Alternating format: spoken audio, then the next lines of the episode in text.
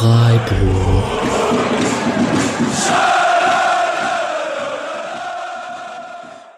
Dann, hallo und herzlich willkommen zur 160. Episode des Podcast Freiburg nach dem 11. Spieltag Freiburg gegen Bremen. Das Spiel war am Samstag. Es tut uns auf ausdrücklich leid, das kannst du so schneiden gleich, Julian, dass äh, wir so unfassbar spät aufnehmen an diesem Montagabend. Ihr mögt es uns bitte alle verzeihen. Nein, Spaß. Aber wir nehmen hier auf, äh, Freiburg hat 2-0 gewonnen. Vielleicht schneidet der Julian das andere auch noch rein, dass wir schon fast gelangweilt werden bei der ganzen Frequenz, die wir haben. Und dann gewinnt Freiburg halt wieder. Und mein Gott, dann schüttet man halt so ein 5-0 gegen Bayern ab und dann fiedelt man halt Bremen weg, 2-0. Gegen die man, ich habe noch Zeiten miterlebt, der Patrick wird mir beistehen, der Julian auch, da hatte man Angst vor Werder Bremen. Mittlerweile ist das nicht mehr so. Und ähm, vielleicht fangen wir doch mit Patrick an, der im Stadion war und vielleicht einfach mal seine Gemütslage so beschreiben kann. Julian und Patrick übrigens, hallo. Hallo. hallo. ähm, ja, es. Ich weiß gar nicht. Ich, ich habe mich nach dem Spiel am Samstag irgendwie unangenehm uneuphorisch gefühlt weil das halt tatsächlich schon ein bisschen Normalität geworden ist, dass man so ein Heimspiel gegen eine Mittelfeldmannschaft der Bundesliga einfach gewinnt. Und das fühlt sich irgendwie immer noch ein bisschen falsch an. Aber ich hatte einen sehr coolen Mittag im Stadion, überwiegend. Ähm, ich hatte auch eine schlechte Erfahrung im Stadion, aber die möchte ich nicht direkt am Anfang loswerden, sondern irgendwann dann, wann sie auch passiert ist, so rein in die Folge. Ähm, genau, habe wieder ein paar Leute getroffen, habe auch neue Leute getroffen, die ich noch nicht kannte. Ähm, Stimmung war gut, Freiburg gewinnt. Alles beim Ich kann kurz da den Urbu zitieren, der mir noch geschrieben hat. Er fand es war eine irre heimelige Veranstaltung, irgendwie vor dem Spiel mit ganz vielen Bremen über Eggestein geredet und pure Liebe ausgetauscht. Am Ende auf dem Platz rennt irgendwie Chicos kleines Kind auf einen, über einen halben Platz zu Christian Streich etc. Und er hat gesagt, es war ein sehr rosaroter, stimmungstechnisch guter Tag, Frühabend. Julian, du saßt zu Hause und ähm, wurdest jetzt gerade geimpft und bist ein bisschen müde. Wie geht's dir? Ja, eigentlich schon alles, alles perfekt getroffen. Äh, ja, ich hoffe mal, die, die Aufnahme kriege ich schon noch hin. Ähm, ja, beim das Spiel musste ich so ein bisschen verzögert gucken. Ich habe es währenddessen so ein bisschen auf dem Handy verfolgen können, aber konnte währenddessen nicht. Ich habe es jetzt danach nochmal richtig angeschaut.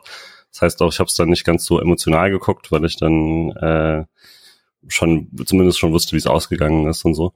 Ähm, deswegen ist immer so ein bisschen seltsam, so ein Spiel nochmal quasi so zu gucken. Ich bin nicht so der äh, ganz sachliche Gucker, deswegen ist es immer seltsam. Ähm, aber also es war halt auch schon dann, als ich dann äh, in der zweiten Halbzeit ein bisschen länger schauen konnte, um, zwischen dem 1-0 und dem 2-0 ist halt super seltsam, das Gefühl zu haben, ah ja, das, das läuft einfach durch und da mache ich mir gar nicht so viele Sorgen. Mischa sagt sowas ständig, Nick sagt sowas ständig, mir geht es ja eigentlich nicht so. Und wenn es mir geht, ist es immer noch komisch. Patrick, äh, Meinung zu Niklas Füllkrug noch aus dem Stadion oder haben wir uns mittlerweile ein bisschen beruhigt? Nee, also ich habe äh, Samstag nach dem Spiel gesagt, es ist so, es gibt viele Gründe für einen Katar-Boykott, aber mein finaler Grund wäre, wenn Füllkrug für Deutschland mitfährt, weil es einfach, dann werde ich keine deutschen Spiele schauen. Okay, okay. Ich hätte noch den, ja, sorry, Julian, was du sagen? Ich muss ja, meine unpopuläre Meinung ist, dass ich das gar nicht so schlimm finde. Ah. Im Stadion raste ich da auch komplett aus, alles gut, aber ich also es, ich würde sogar vermuten, dass ich, dass ich mich dazu hinreißen lassen würde, das alles zu verteidigen, wenn er Freiburger wäre oder so. Es sind ein paar Sachen, klar. Aber da können wir nochmal nachher drüber reden. Aber ich finde es ja, also er macht so viele coole Sachen, dass die Sachen, die einen wahnsinnig machen, dann ähm, nur dann schlimm, wenn er sind, wenn er gegen einen eigenen Verein spielt. Wenn er jetzt das gleiche gegen Leverkusen abzieht, dann lache ich. Ich ziehe eine Frage kurz vor. Julian Sandhausen wurde im Pokal als Gegner äh, ausge Lost, ähm, Heimspiel für dich? Ja, nicht ganz, ne? Ich muss ja trotzdem noch, äh, noch bis nach Heidelberg, ist ja dann doch noch eine ganze Ecke. Aber es ist auf jeden Fall mal deutlich angenehmer unter der Woche als halt nach Freiburg kommen. Und äh, ich weiß gar nicht, wir haben es vermutlich gar nicht so viel, also so viel näher ist es gar nicht ähm, für mich als für die Freiburger. Aber das heißt, ich komme halt noch abends nochmal gut heim und so. Ich habe richtig Bock drauf. Und ich habe halt gute Erinnerungen an Sandhausen auswärts. Ich fand das Spiel da cool damals in der zweiten Liga. Ähm, wir standen auch direkt hinter der Trainerbank, weil man ja, weil der Gästebereich sich dann so bis zur Mittellinie noch erstreckt, wenn der äh, Gästeblock voll ist. Das wird ja sowieso. Ich hab, ich fand das immer cool. Ähm, und gleichzeitig natürlich alle Alarmglocken noch nach dem letzten Sandhausen-Pokalspiel, aber das ist eh so, wenn der SC gegen den Zweitligisten spielt, wird's nie angenehm ähm, und vermutlich gewinnen wir es diesmal wieder in Verlängerung oder sowas, aber äh, dann komme ich trotzdem noch irgendwie nach Hause und das freut mich schon mal. Genau, ich habe noch einen ähm, Take aus den Kommentaren auch von Twitter. Wir haben zum Stadion jetzt mit Stadionbezug, Patrick. Äh, oh, rot, weiß, rot, wir mampfen Vollkornbrot, anstatt wir saufen bis zum Tod. Wie sieht's aus? Hat, setzt sich's durch, glaubst du? Ich glaube, das setzt sich nicht durch. Und ja. äh, weiß nicht. Aber ich gehöre schon auch zur Fraktion, die wir saufen bis zum Tod auch leicht cringe, unangenehm drüber findet. Auch ja. wenn man es dann mitgrölt, wenn es soweit ist irgendwie. Absolut. Ich finde allerdings auch, ich bin nicht der große Fan von Vollkornbrot, um ehrlich zu sein. Ähm, und finde, wir müssen unser Freiburger Hipster-Image äh, jetzt auch nicht mehr pflegen, als es unbedingt sein muss. Okay. Ah, das kann man noch mit einem Augenzwinkern. Naja, gut. Wir werden es äh, gespannt verfolgen. Äh, ich fand es äh, lustig, als ich es gelesen habe. Da ich nicht so oft im Stadion bin, musste ich das jetzt hier noch an dieser Stelle nachfragen. Ich habe äh, mich fürs Einzelspiel entschieden. Ich habe vor dem Spiel gesagt, eigentlich könnte man Konferenz schauen, weil die Bayern haben gespielt und Dortmund hat gespielt und eigentlich war das so ein bisschen Spitzenkampf in der Bundesliga, muss man ja sagen, wenn Freiburg, Bayern und Dortmund gleichzeitig spielen. Hab mich dann aber mich und meinen hab Bremer Kumpel hier eingeladen und äh, wir haben dann Freiburg gegen Bremen Einzelspiel hier alleine geschaut. Es gab aber auch, der liebe Luca hat geschrieben, Konferenz, furchtbar, Freiburg-Bremen kommt vielleicht, also klar, wenn Bayern und Dortmund spielen, brauchst du, brauchst du eigentlich nicht schauen, weil dann kommt das Freiburg-Spiel wahrscheinlich in der Konferenz so eins bis zweimal, wenn die Tore fallen und das war's. Und ja, es war dann halt, wir kommen jetzt gleich drauf, lange Zeit ein sehr einseitiges Spiel beziehungsweise ein spannendes Spiel auf ein Tor. Wann findet Freiburg die Lücke und wie geht man es taktisch an und so, aber dazu kommen wir gleich. Äh, kurz Bremen in eigener hat Sache. auf jeden Fall Lücke nicht gefunden. Ah, Bremen hat keine Lücke gefunden. Freiburg hat die Lücke gefunden. Ganz genau. Nein, ich meine, weil Füllkrug Spitzname ja Lücke ist. Das, ja, das, ah, okay, okay. so war mein okay, Tweet auch gemeint. Wir schneiden die Erklärung raus, glaube ich. Ich weiß nicht. Nein. Die, best, die besten Witze sind die, die man erklärt. Das haben wir, das kennen wir von hier. Ähm, ja, schade, dass du es erklärt hast. Ne? Genau.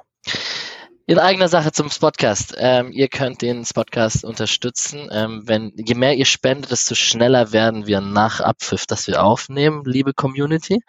Zwinker, zwinker. Nice. Ansonsten, ähm, ja, ist wahrscheinlich Lüge, genau. Wir machen es so schnell wir können und fertig ist. Ähm, es gibt Sticker ähm, ich setze mich morgen nochmal hin. Wenn ihr das hört, wird es wahrscheinlich noch früh genug sein. Schreibt uns auf dem Spotcast-Kanal an oder uns auf Social Media. Ähm, dann schicken wir euch gerne welche zu. Morgen wird nochmal ein paar, paar Kuverts gepackt und Stickers deutschlandweit rumgeschickt.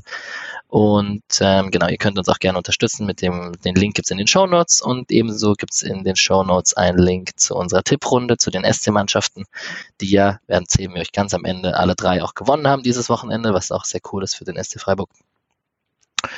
Und genau, das war es in eigener Sache. Und dann kommen wir eigentlich zum Spiel und fangen wie immer an mit dem Gegner Werder Bremen, die im Pokal ausgeschieden sind äh, gegen Paderborn. Habt ihr da was gesehen? Wahrscheinlich nur die Highlights. Lief ja gleichzeitig zum SC-Spiel, deswegen. Genau.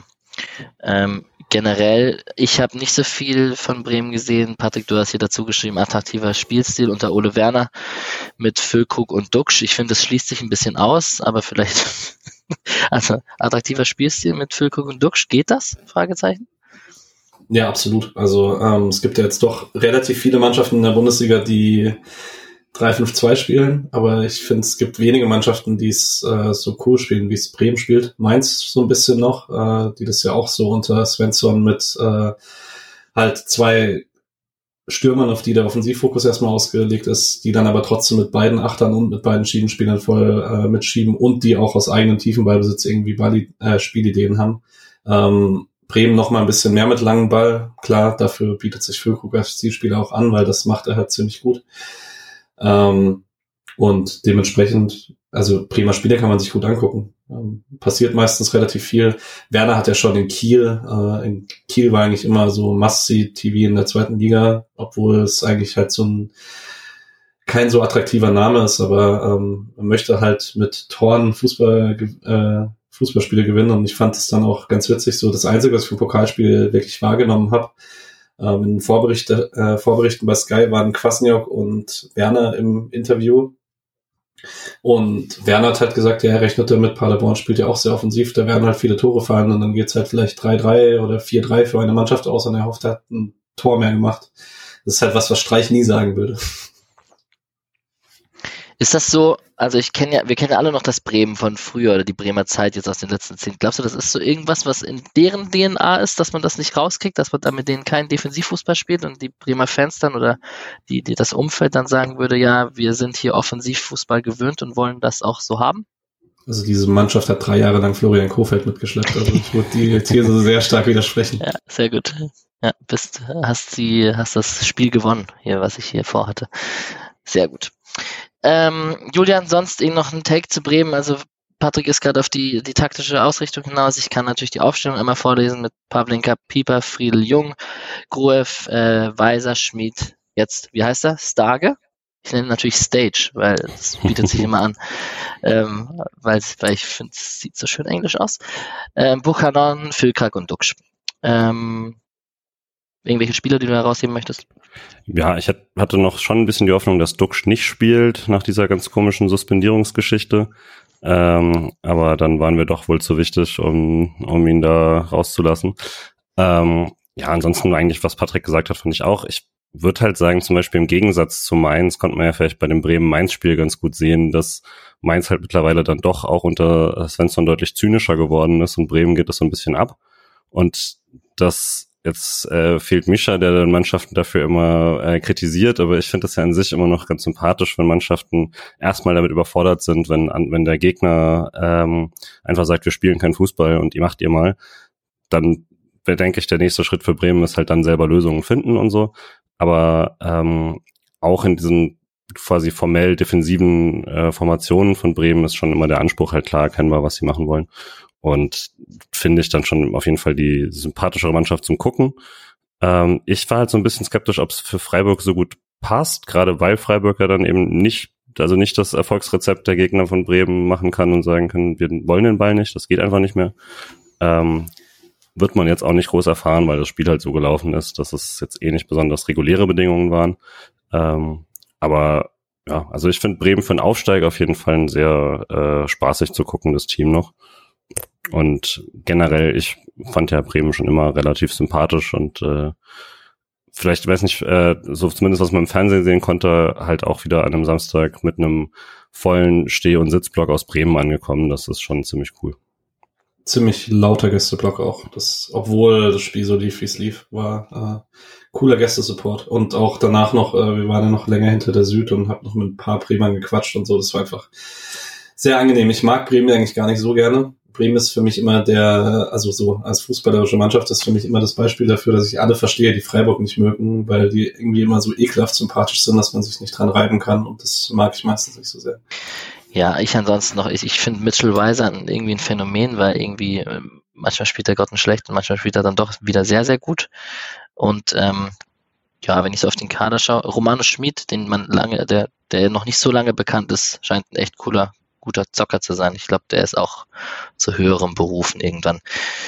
Wird spannend mit Bremen, gut in die Saison gestartet. Ich glaube trotzdem, dass sie eher im Abstiegskampf am Ende zu finden sein werden, als irgendwie im, Mittel, im gesicherten Mittelfeld. Das kann ich mir nicht so richtig vorstellen. Aber im Gegensatz zu Schalke, dem anderen Aufsteiger, wie Julian gerade schon gesagt hat, für einen Aufsteiger spielen sie gut. Ähm, das ist, glaube ich, nicht von der Hand zu weisen. So, Freiburg, Dreierkette, erst zum zweiten Mal diese Saison ähm, aber nicht mit Kevin Schlotterbeck. Ich persönlich bin davon ausgegangen, dass wenn man eine Dreierkette spielt, beziehungsweise ich dachte ja auch, vielleicht geht's ja nicht bei Ginter, das waren ja zwei Alternativen, die irgendwie für Kevin Schlotterbeck sprechen hätten können. Und ähm, ich bin davon ausgegangen, dass er spielt und man ihm quasi den Rücken stärkt und quasi sagt, ähm, Fehler passieren. Ähm, wie siehst du es denn, Julian? Wäre das eine zu große Drucksituation für Kevin gewesen oder im Nachhinein kann man natürlich sagen, dieser Plan mit Kübler Sedia ist natürlich aufgegangen und bei Ginter hat es funktioniert und dann war das vielleicht gar nicht so die Diskussion. Äh, ich hätte es trotzdem so gern gesehen, wenn Kevin Stotterbeck trotzdem gespielt hätte, tatsächlich. Ja, also unsere Überlegungen waren ja schon hauptsächlich darauf basierend, was ist, wenn Ginter vermutlich nicht kann, dass er überhaupt kann, ist ziemlich krass nach der Verlängerung. Ähm, Streich hat in der PK sehr lange darüber geredet, dass das, dass dieser Fehler von Kevin auf keinen Fall Auswirkungen habe auf die nächsten Aus Aufstellungen und sowas. Das hat mein, mein, ähm, also hat schon eher dafür gesorgt, dass ich damit gerechnet habe, dass er nicht spielt, einfach weil er das so betont hat, damit quasi schon vornherein klar ist, dass die Nicht-Aufstellung, die kommen wird, nicht, äh, nicht daher rührt. Ähm, ja, an sich, äh, als dann stand Sedia Kübler, wir hatten das ja auch schon diskutiert, bin ich davon ausgegangen, dass Sedia den, den rechten Innenverteidiger macht und Kübler äh, der Rechtsverteidiger slash Wingback da ist. Ähm, war dann nicht so. Sedia dann der, äh, der Recht, Recht, Rechtsverteidiger. Ähm, war halt auch ein super interessantes Spiel, wenn wir ein paar Mal drüber kommen, was Sedia dann alles gemacht hat, aber grundsätzlich halt einfach eine fand ich schon dann ziemlich clever, so wie es sich dann aufgestellt hat, dass halt, wenn Mitchell Weiser so weit vorrückt, wie er es immer macht, wie früher halt Freiburg mit Günther dann immer und dass man dann selber ähm, quasi asymmetrisch steht, äh, hat Sidia da den Platz auf der rechten Seite und dafür kann dann, muss dann Günther halt auf seiner Seite ein bisschen zurückgehen. Und das hat sich, das hätte ich jetzt am Anfang, als es losging, hatte ich das so nicht auf dem Schirm, aber hat sich halt relativ schnell so dargestellt. Und dann war das schon ein ziemlich guter Plan, soweit fand ich. Was nicht so gut funktioniert hat, war, ähm, Ginter war ja dann automatisch erstmal der mittlere Innenverteidiger der Dreierkette. Hat es aber halt schon gespielt, das wäre rechter Innenverteidiger, ist dann, äh, also, wobei ich da vielleicht ein bisschen mir noch unsicher bin, ob das auch dran lag, dass man halt früh in Überzahl war oder ähm, nicht, weil so in den ersten zehn Minuten äh, immer mal wieder im Sechserraum unterwegs war. Ähm, und dann aber irgendwann ist er halt ganz normal angetribbelt, wie er das halt macht, wenn er rechter Innenverteidiger der Dreierkette ist. Kübler musste dann nach innen und Kübler stand dann irgendwie ganz oft so im luftleeren Raum und wusste, glaube ich, nicht so richtig, was mit sich anzufangen, weil das dann nicht gewohnt ist, der mittlere Innenverteidiger der Dreierkette zu sein und das abzusichern. Ähm, glaube, dass da wahrscheinlich Kevin Stotterbeck sich natürlich einfach ein bisschen wohler gefühlt hätte und dann halt auch irgendwie, wenn der Ball dann notgedrungen zurück auf Kübler musste, war meistens der Angriff abgebrochen. Wenn der da zu Kevin geht, dann schlägt er wahrscheinlich direkt diagonal oder halt flach dann auf Höfler oder so. Ähm, oder verliert ihn an? Das war, das war der Moment, wo ich äh, in die WhatsApp-Gruppe geschrieben habe, ich liebe die Variabilität von Cedia Kübler Ginter, weil dann war irgendwann Ginter sehr offensiv, weil er angedribbelt ist, war genau das, was du gemeint hast. Ich habe es natürlich dann positiv ausgelegt, dass Kübler da den Raum gedeckt hat und Cedia an der Außenlinie geklebt ist. Aber ja, war auf jeden Fall ein sehr taktisch, sehr spannendes Spiel und dann kann man auch direkt im gleichen Atemzug noch darüber sprechen, dass Doan rausrotiert ist, weil der ja auch irgendwie die rechte Seite mitprägt. Der hat zum ersten Mal eine Verstaufpause bekommen. Ähm, genau, Dreierkette hat man gespielt, dadurch war ein Offensivplatz weniger auch vorhanden mit Gregoritsch, Trey und, Grifo quasi. Und was vielleicht noch spannend ist, dass obwohl man gegen Bremen gespielt hat, dass Keitel von Anfang an gespielt hat und nicht Eggestein. Viele Fragen auf Twitter, Julian, ähm, ob das jetzt ein also auch obwohl Keitel in der Halbzeit ausgewechselt wurde, was dann natürlich auch taktische Gründe hatte durch die Überzahl und dass man da offensiver agieren wollte. Aber man hat so das Gefühl, dass Keitel ranrückt an die zwei, also an die zwei vielleicht nicht, weil Höfler dann vielleicht doch noch ein paar Prozent über den anderen beiden steht. Aber ein Eggestein mm, hat ihn im Nacken auf jeden Fall. Ja, also ich meine, nach den letzten Wochen war es jetzt auch mal folgerichtig, dass er da seine Chancen äh, von Beginn an öfter bekommt, weil er einfach sehr, sehr gut gespielt hat und das, also gegen, gegen St. Pauli halt wirklich dann auf jeden Fall einer der besten auf dem Platz war. Ähm, das ist, dass er dann jetzt geopfert wurde in dem Spiel, war auch schon, fand ich, relativ klar, dann ein, ein taktischer äh, Kniff einfach. Aber würde schon jetzt sagen, dass er zumindest Augenhöhe mit äh, Eggestein gerade hat. Der hat aber auch schon richtig, richtig gute Phasen diese Saison. Ähm, deswegen glaube ich jetzt nicht, dass es irgendwie schon Wachablösung oder sowas ist. Aber wenn da ein Konkurrenzkampf auf der Position ist, kann es eigentlich nur gut für den SC sein. Genau, damit hätten wir es eigentlich mit der Aufstellung und können ins Spiel reinspringen. Wir haben bis zur roten gar nicht so viele Highlights, die man äh, notiert hat, bis auf erstmal, oh wow, wie sind denn die taktisch aufgestellt? Das haben wir jetzt erstmal besprochen. Ähm, wir werden auch in der Halbzeit nochmal drüber sprechen werden, weil sich dann natürlich anders sortiert hat. Äh, vielleicht kurze Schrecksekunde in der 30. Sekunde, als Kübler, Kübler erstmal Keitel abknallt. Aber da ist äh, ja nicht so viel passiert. Patrick. Ähm, wollte vielleicht noch kurz drüber reden, wie es in der ersten Viertelstunde gegen den Ball aussah. Ähm, und vielleicht auch ein bisschen mit dem Ball. Ähm, man ist im so 3-4-1-2, 3-5-2 angelaufen. Trey war klar dafür da, um Gruhe vom Aufbauspiel rauszunehmen und Grifo und Gregoritsch sind dann zu zweit die Dreierkette angelaufen, was dann halt den Luxus zur Folge hatte, dass man die beiden Schienenspieler mit den eigenen Schienenspielern Sildilia und Günther ähm, anlaufen konnte, ähm, die beiden Sechser gegen die beiden Achter hatte und dann hinten immer einen übrigen Mann für lange Bälle vor, auf Füllkrug oder Duxch und die haben halt trotzdem relativ oft funktioniert, dass Füllkrug da dran kam, aber dann war halt immer der Verteidiger, der aus der Dreierkette in der Nähe war, konnte dann Überzahl schaffen beim Kampf um den zweiten Ball und der andere Stürmer hat meistens Duxch war dann trotzdem noch gedeckt. Das war ganz klare Einpassung auf Bremen und hat halt auch, ähm, weil Bremen es ja dann auch in Unterzahl ähnlich gemacht hat, halt ziemlich gut funktioniert.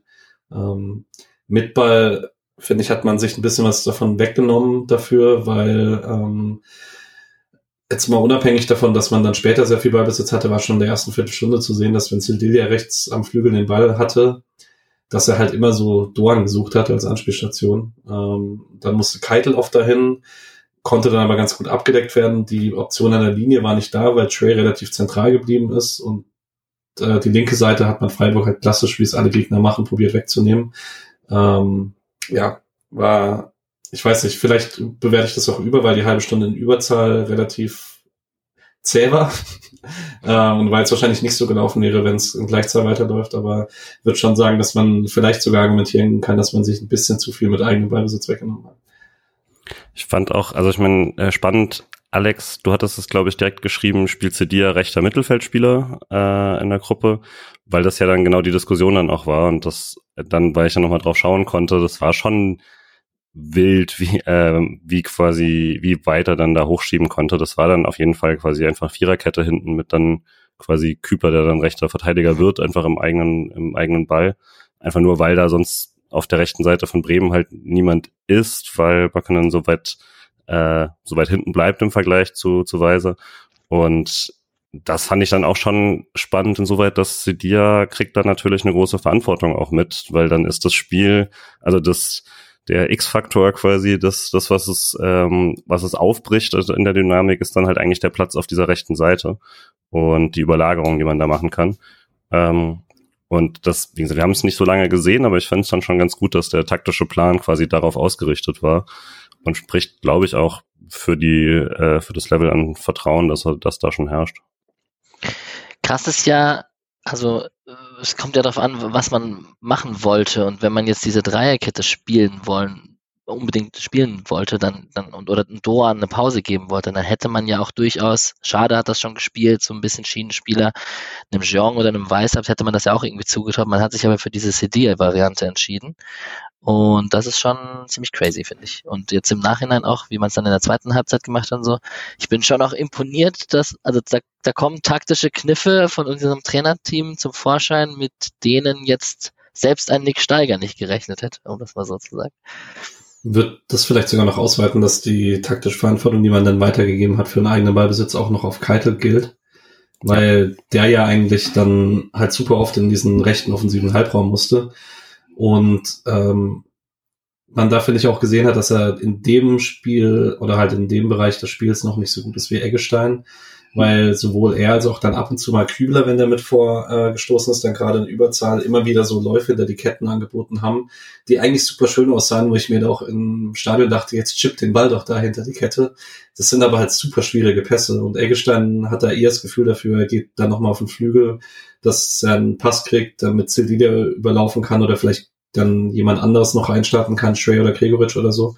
Ähm, hat, ja, ist äh, auf jeden Fall, dass man diese Rolle, wo man weiß, dass man da wahrscheinlich viel Ballbesitzphasen bekommt, halt hauptsächlich Sedilia und Keitel in die Hand gibt, spricht schon sehr dafür, wie zufrieden Streich mit der Entwicklung von den beiden. Und dann können wir eigentlich über die 14. Minu 14. Minute direkt reden, weil die hat ja direkte Auswirkungen auf das ganze Spiel, muss man ja ehrlich sagen. Und ähm, irgendwie ist es auch schade. Ich hätte es gerne gesehen, wie man es weitergemacht hätte. 11 gegen 11 es ist natürlich jammern auf hohem Niveau, weil den Sieg nehmen wir gerne mit. Aber, das ist aber Gregoritsch, der gefault wird, nicht schade. Ah, ja, ich muss sie gar nicht mehr machen, Julian, schau mal. okay, der Blick. Ähm, Grigoritsch setzt sich gegen Friedel durch. Super, erster Ballkontakt mit links, läuft rechts vorbei. Ähm, Friedel fault, Fragezeichen. Notbremse, rote Karte.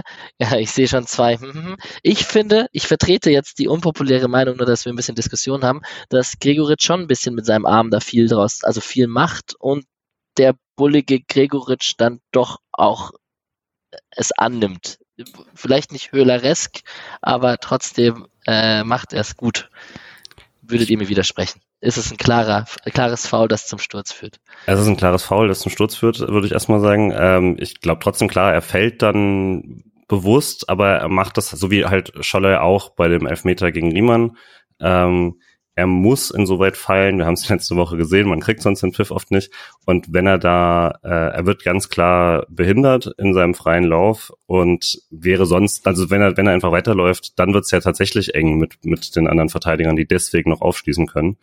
Ähm, Gräfe hat sich ja auf Twitter gemeldet und gesagt, dass er, er sehe da kein Foul. Für mich ist da Gräfe so ein bisschen wie Didi Hamann der auch mal eine Karriere hatte, aber danach im Fernsehen plötzlich Unsinn oder auf Twitter Unsinn erzählt. Also das ist ein kompletter, äh, kompletter VAR-Blick, den er da irgendwie drauf hat. Gregoritsch läuft komplett, also läuft frei dran vorbei, ähm, stinknormaler Armeinsatz soweit und dann gehen die in Zweikampf und man merkt auch daran, die Bremer beschweren sich nicht über den Pfiff, die Bremer beschweren sich über die rote Karte. Ja, ja. Und das ist für mich der große, äh, der große, also das, das, das macht's für mich klar. Wenn die alle dahin rennen, die, die zeigen auf, wir hatten zwei Leute dabei, die zeigen auf, äh, wir, wir sind noch da, die zeigen nicht, guck mal, der fällt doch von selbst. Und dann ist die Sache, also wenn, wenn die Bremer das schon so sehen, dann muss man das, glaube ich, gar nicht so riesig diskutieren für mich. Trotzdem macht's Grigoric clever, das gebe ich dir auch. Ja, und setzt seinen Arm gut ein, um vor dem Mann zu bleiben und so. Und du hast komplett recht, dass es ein normaler, also kein strafwürdiges Vergehen mit dem Arm ist und so, aber er ist halt schon auch ein Tank. Und da kommt man nicht so leicht vorbei, wenn der mal einen Körper davor hat. Schon auch nicht schlecht. Ähm, dass das dann aber rot ist und die zwei Spieler zu weit weg sind, find, fand ich schon wieder, also wenn es als faul gepfiffen wird, was vollkommen richtig ist, wie wir gerade gehört haben, ich wollte ja auch noch ein bisschen Diskussion reinbringen, ähm, finde ich, ist es relativ klar, dass es rot ist, weil ich finde nicht, dass die Spieler nah genug dran sind, beziehungsweise Gregoritsch würde auf jeden Fall klar zum Abschluss kommen. Wie klar, wie frei und wie viel Zeit er dann zum Abschluss hat, etc., ist da nicht maßgeblich, meiner Meinung nach. Nee, ist auch, ähm, ich glaube, dass sich viele am irritieren lassen von dem Standbild in dem Moment, als Gregoritsch dann zu Boden geht, weil es ja eben das Foul ihm erst das Tempo nimmt, dass er mehr Vorsprung hat vor den anderen beiden Spielern. Also, ähm, ja, war dann nur in der Weitervorgriff in der 66. Minute sehr froh, dass man rückwirkend nicht mehr die rote Karte aberkennen kann, weil es vielleicht keine klare Torchance war. Genau, und dann, ähm, also wirklich Gregoritsch auch die, dieser erste Touch mit links und dann rechts vorbei, das ist schon sehr gut. Ähm, kann man auch vielleicht sagen, dass Friedel ein bisschen gepennt hat und damit nicht gerechnet hat, aber ähm, schon, schon sehr, sehr gut. Und spielentscheidend. Und dann in Überzahl und jetzt werden wir über eine Halbzeit sprechen mit gar nicht so vielen Highlights, wo man sich schwer getan hat, ähm, aus dieser Überzahl richtig viele Chancen zu kreieren und Lücken zu finden. Ähm, und Christian Streich hat auch dann gesagt im Interview, dass die Halbzeit äh, sehr gelegen kam später, um das dann zu justieren und die Taktik anzupassen und darüber zu sprechen, wie man es besser macht. Nichtsdestotrotz kann Sildia eine Minute später nach dem Freistoß von Grifo, der erste geht in die Mauer, dann landet der Nachschuss bei Sildia. Äh, Julian, da musste Sildia sein erstes Saisontor schießen, würde ich mal sagen.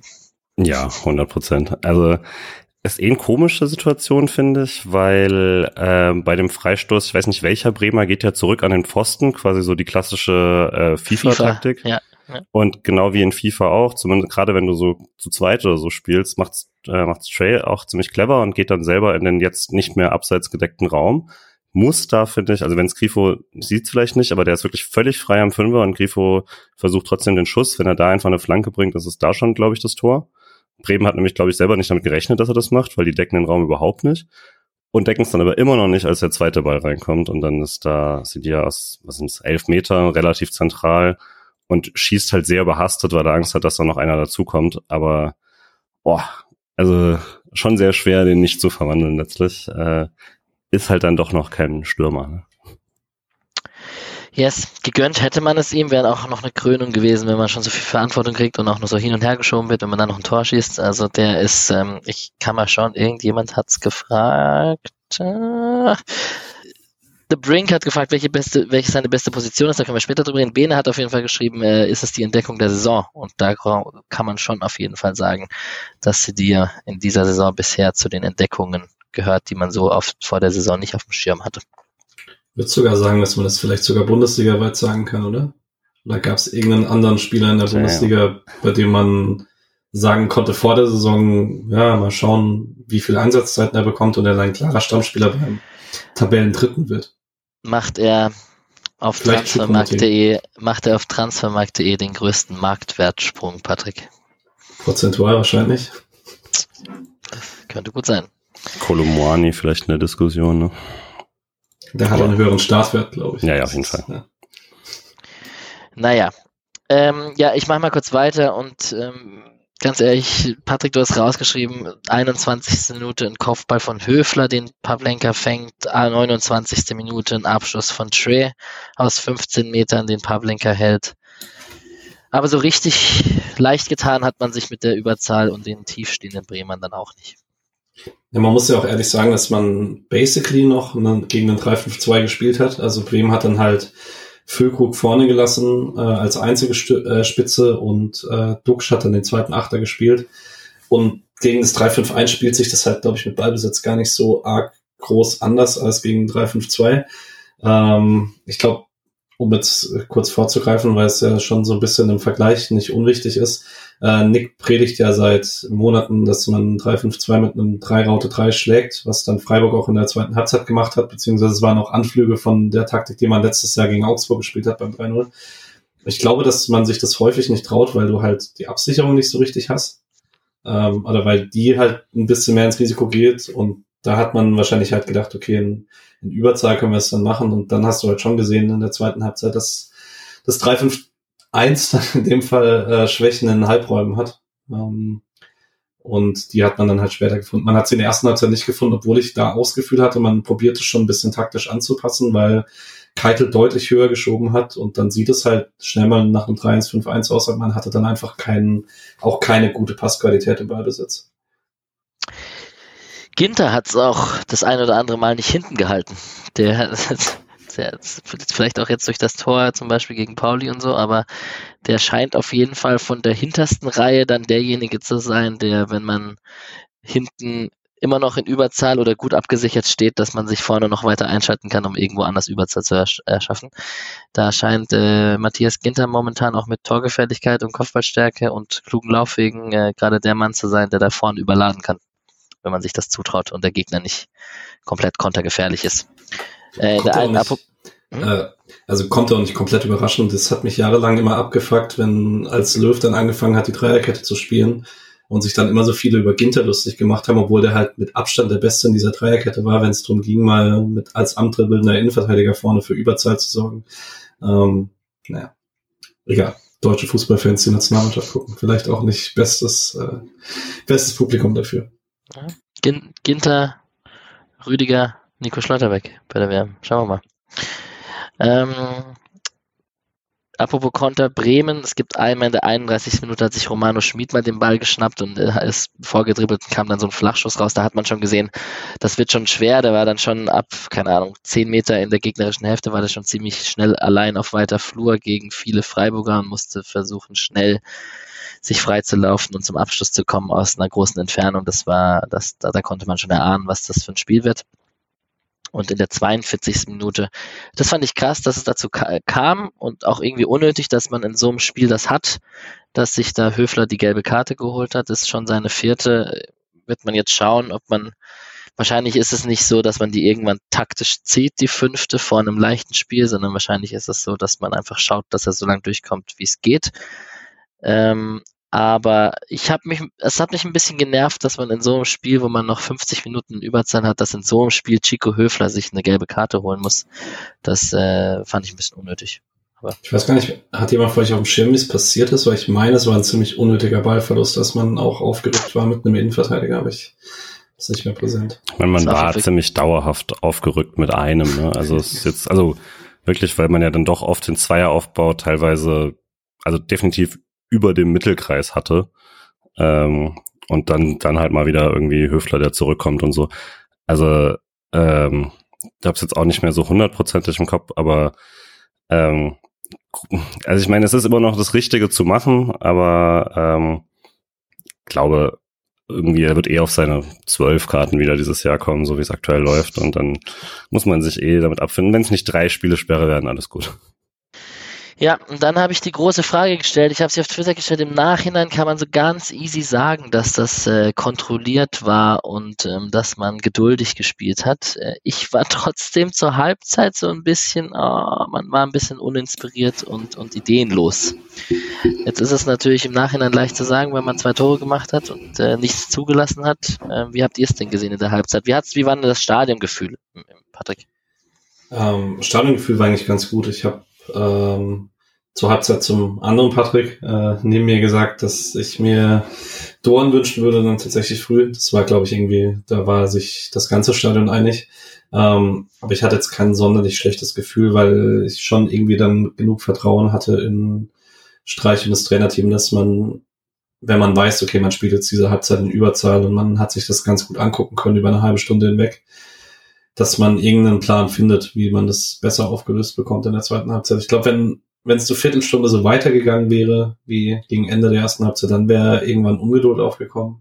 Ähm, aber so war es jetzt nicht. Aber ich fand es trotzdem, also jeder, der zur Halbzeit gesagt hat, ja, man hat es ja kontrolliert und man wartet auf einen Fehler und so, das fand ich ein bisschen zu positiv bezeichnet, was da passiert ist. Ja, ich auch. Gleichzeitig also man, man hat jetzt auch keine Angst, dass man es verliert. Aber wir kommen auch nachher auf eine Situation, wo man halt einzeln in Rückstand geraten kann. Und dann guckt man blöd aus der Wäsche, dass man da aus den ersten, aus den 20, 30 Minuten in der ersten Halbzeit vielleicht nicht mehr Druck macht. Aber gut, das ist alles so ein bisschen rückwirkend betrachtet. Zur Ehrenrettung quasi, aber dann von der ersten Halbzeit gleichzeitig hatte man halt solche Situationen dann nicht äh, zugelassen auch. Ne? Also ähm, man hat zumindest es so gehabt, dass man jetzt nicht in irgendwas Blödes reingerannt ist, nur weil man einer mehr ist.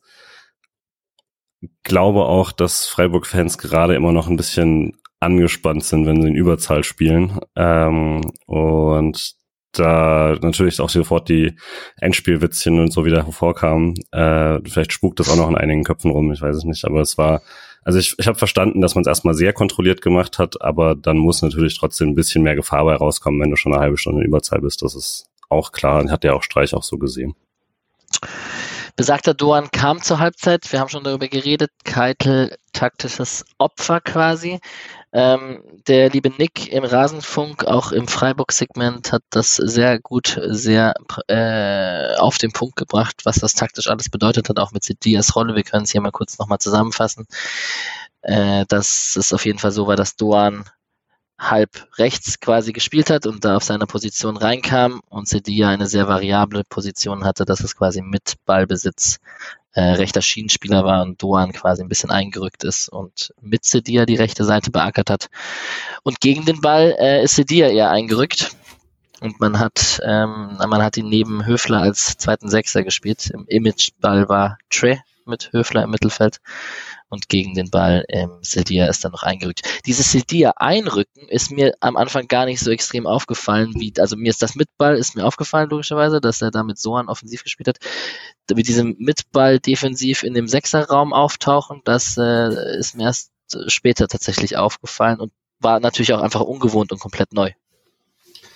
Ja, ähm, Weiß aber auch gar nicht, inwieweit das dann tatsächlich ein Plan gegen den Ball war, weil man ja nie in tiefer Verteidigungsposition war. Das ist äh, ein bisschen, weil mein Stadiongefühl war, dass er halt einfach ähm, der zusätzliche Mann noch im Zentrum war für Überzahl bei langen Bällen und was auch dafür sorgte, dass Füllkrug dann spätestens in der zweiten Halbzeit echt keine mehr festgemacht hat, äh, weil Sidilia dann immer direkt im Kopfverduell war, plus dann noch Ginter und Kübler oder Ginter und Dienhardt irgendwie dahinter zum den Zweikampf sichern. Ähm, ich würde aber sonst auch noch Silvia loben, dass das einfach, ich kann das nicht besser kom als Kompliment äh, ausdrücken, als dass es unglaublich erwachsen war, was er gemacht hat, mhm. weil er einfach in dieser Rolle keine taktischen Fehler gemacht hat. Wenn Doan mal auf dem Flügel war, ist Silvia sofort in diesen rechten Halbraum nach vorne, ähm, hat da immer die richtige Entscheidung getroffen. Ähm, einfach krasse Entwicklung. Gerade der letzte Punkt, vielleicht auch nochmal mit dem an den rechten Halbraum, das, warum es teilweise auch, glaube ich, schwer war zu sehen, was denn jetzt gerade passiert, ist, dass dann die Doppel-6 ähm, sich quasi diagonal verschieden äh, zur Seite gegangen ist, während dann Höfler, so das kennt man schon ein bisschen öfter, aus seiner Position dann nach links hinten gerückt ist, oft, damit quasi ähm, eben die, die, der klassische linke Anker vorschieben kann, Grifo ins Zentrum kann, Freiheiten bekommt und so, ähm, ist, ist äh, Sidia halt meistens dann äh, rechts rausgegangen daraus und äh, dann hatte man diese, also die klassische Doppelsechs ähm, musst, musst du ja gar nicht dann so spielen, gerade im Aufbau. Wenn du äh, eh so eine Außenpräsenz dann bekommst, dann kannst du halt auch viel, viel besser den Ball verlagern und äh, mit wirklich mit hast immer äh, die Anspielstationen, kannst es, äh, kannst es lang machen, kannst es mit zwei mittleren machen, äh, mittleren Pässen machen. Und das hat schon ziemlich gut funktioniert. Und ich fand das halt auch ähm, von der Variabilität schon was, Freiburg ist eh eine flexible Mannschaft in vielen Sachen, aber das war schon nochmal besonders gut. Ähm, und hat halt auch, hat auch wirklich Räume geöffnet, äh, wo man sich fast fragen kann, ob man das vielleicht auch gegen elf irgendwie so hinbekommen kann. Ähm, das war schon gut auf jeden Fall gemacht, fand ich. Hm, möchte noch einen Punkt, weil es keine so explizite Szene dazu gibt, weil das eine Mal, wo es richtig gut funktioniert, wird Grifo dann sehr früh geblockt, ähm, war schon noch mal ein krasses Beispiel dafür, wie Doan diesen äh, Seitenfokus, den viele Gegner immer auf die linke Freiburger Seite hatten, immer mehr aufbricht. Weil wenn Doan am Ball war und ins Dribbling gehen wollte, mhm. hat Bremen zu äh, Buchanan dazu immer noch zwei Spieler hingeschoben, immer noch den äußeren Innenverteidiger und den Achter in Unterzahl. Also halt einfach Wahnsinn, wie was für ein Respekt Doan da bekommt und was man dann für Löcher in der Mitte hatte, wenn man dahin verlagert hat und wo man dann, dann doch auch in der zweiten Halbzeit gesehen hat, dass man, auch wenn die viel besser war, immer noch teilweise aus guten Ballbesitzsituationen nicht die besten Passentscheidungen getroffen hat. Ich mache mal weiter bei den Highlights. Wir kommen auch noch auf den einrückenden Doan im Dribbling auf jeden Fall. Ähm, ich habe zweimal Sedia gegen Füllkrug. Erst Sedia gegen Füllkrug, wo Sedia Glück hat, dass er mit dem Ellenbogen arbeitet und kein Geld bekommt tatsächlich. Das ist ziemlich am Anfang von der zweiten Halbzeit.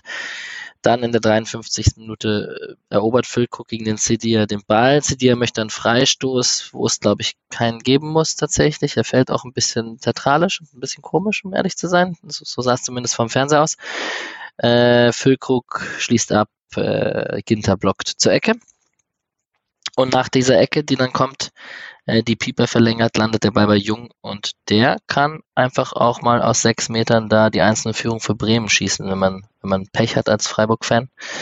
Und ähm, das ist halt das Ding, das, also das klingt immer so floskelhaft, aber das Ding musste dann halt machen in Unterzahl, um irgendeine Chance zu haben, um in dem Spiel was mitzunehmen.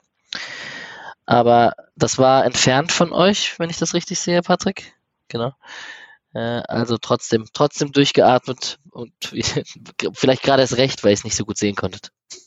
Na, du siehst halt ja trotzdem von der anderen Seite, dass da einer im Strafraum aus die genaue Distanz ist dann schwierig, aber du siehst, dass er frei zum Schuss kommt und dass der Ball drüber geht und dass ziemlich viel von diesem Tor auf ist. Von dem her, also dass das eine sehr große Chance war, konnte ich auch absehen. Und schon ja. vorher wird ja der, ich glaube, Füllkrug-Kopfball nur knapp verhindert von Günther. Das war auch schon am Fünfer ziemlich frei. Wenn der Ball dann ein bisschen höher kommt, dann Elber ist natürlich keiner. Grundsätzlich, Bremer waren ja dann auch sehr sauer ähm, auf Schiri.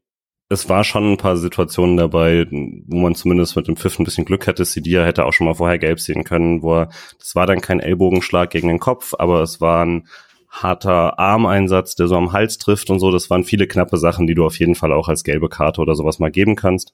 Ähm, und also von jetzt beim nochmal gucken fand ich dann schon, okay, da hatte man jetzt auf jeden Fall kein Pech heute mit dem Schiedsrichter. Äh, ich glaube nicht, dass es jetzt irgendwie krass verpfiffen war oder sowas, sondern es waren schon alles vertretbare Sachen. Ähm, aber es, es hätte mich andersrum auf jeden Fall irgendwann sehr aufgeregt.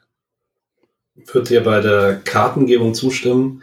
Würde aber rein in der Zweikampfbeurteilung sagen, dass Füllkrug schon ab und zu mal Glück hatte ähm, und oh ja, ich glaube, so richtig, so richtig den Hass auf Stadion auf sich gezogen hatte er Ende der ersten Halbzeit, als Kübler, glaube ich, einen Kopf verklärt und Füllkrug halt eine Sekunde später durchläuft und ihn dann noch im Gesicht trifft und so und das war halt, ach, keine Ahnung, ich finde ihn einfach einen dreckigen Spieler tatsächlich. Ich kann mit solchen Stürmertypen überhaupt nichts anfangen. So Stürmertypen wie Lukas Höhler? Ich finde Höhler ist anders. Also mhm.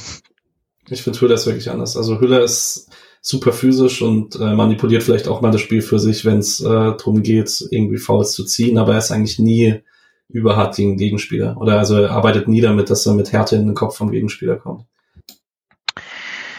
Ich Ich wollte nur darauf hinaus, dass vielleicht äh, gegnerische Mannschaften Höhler auch auf ihre Art und Weise vielleicht nicht zu den sympathischsten Gegenspielern zählen, aber das hat wahrscheinlich andere Gründe.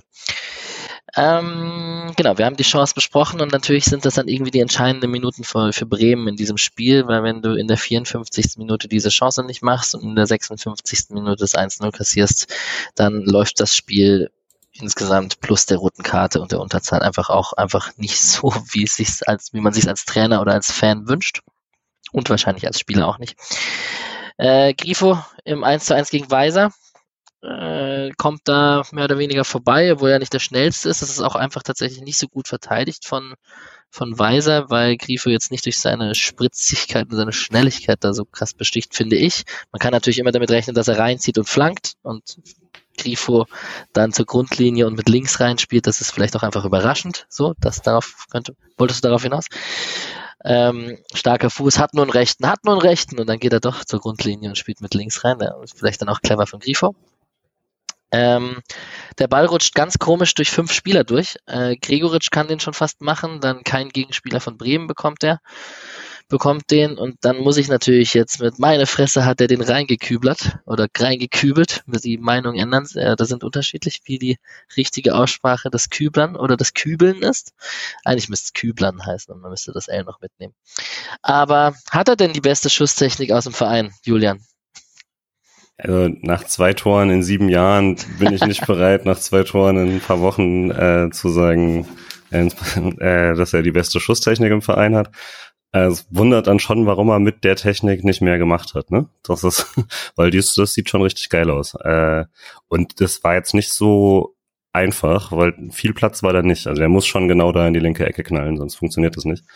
Ähm, ich fand so, die Hereingabe war halt so ein Ding, solche Bälle kommen halt sehr oft gerade in letzter Zeit und die haben teilweise gar nicht so oft funktioniert, wie sie hätten sollen, weil eigentlich muss der öfter mal so durchrutschen. Äh, es liegt aber auch daran, dass Freiburg halt mal eine richtig, richtig gute äh, Strafraumbesetzung hatte.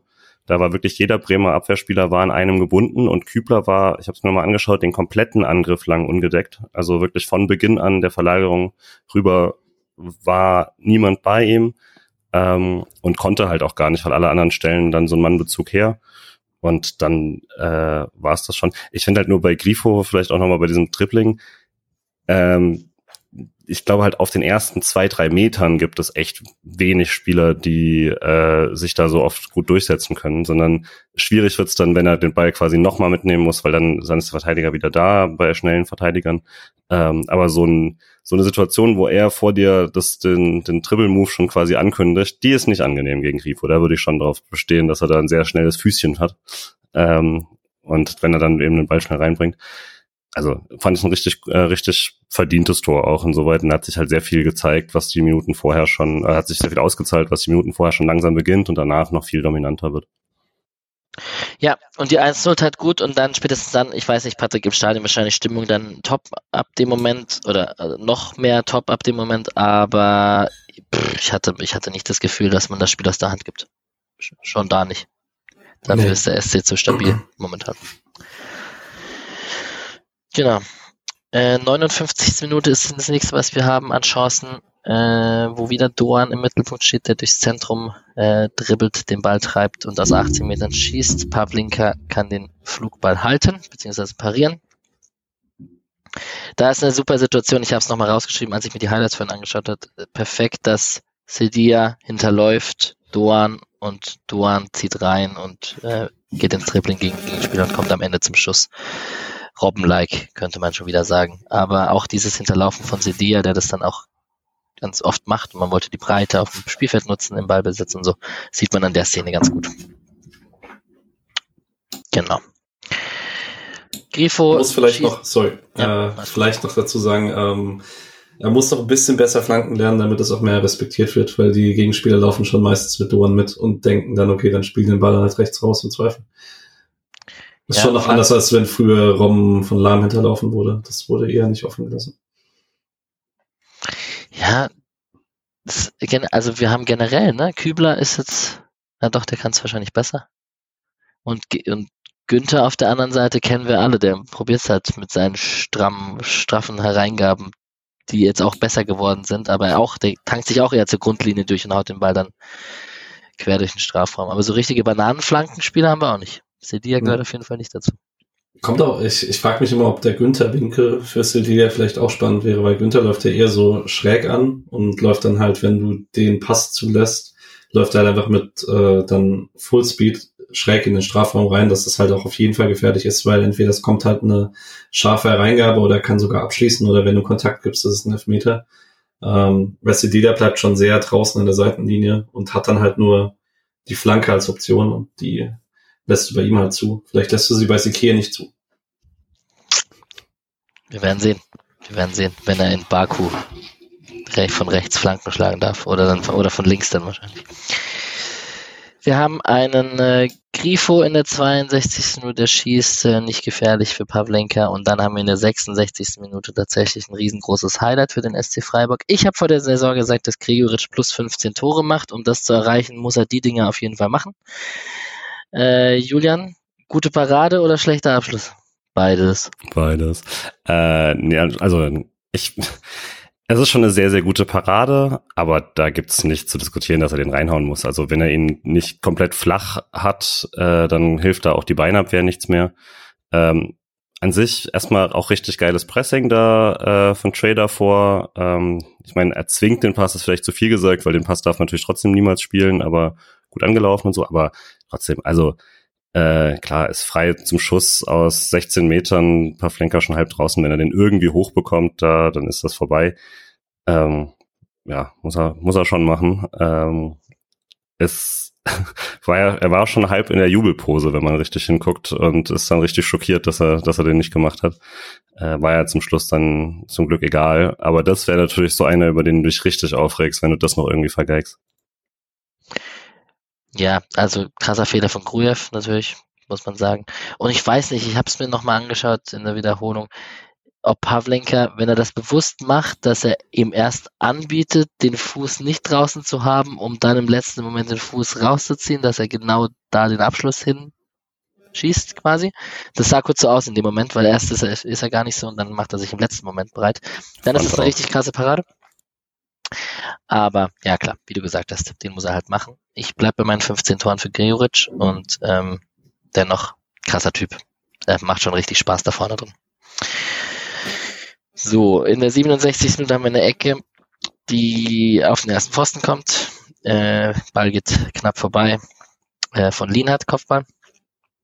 Wir haben eine Ecke von Günther in drei Minuten später, die, die Trey, der sich immer diese Schüsse aus der zweiten Reihe kommt und die auch gerne mal in die sechste Etage schießt, habe ich das Gefühl.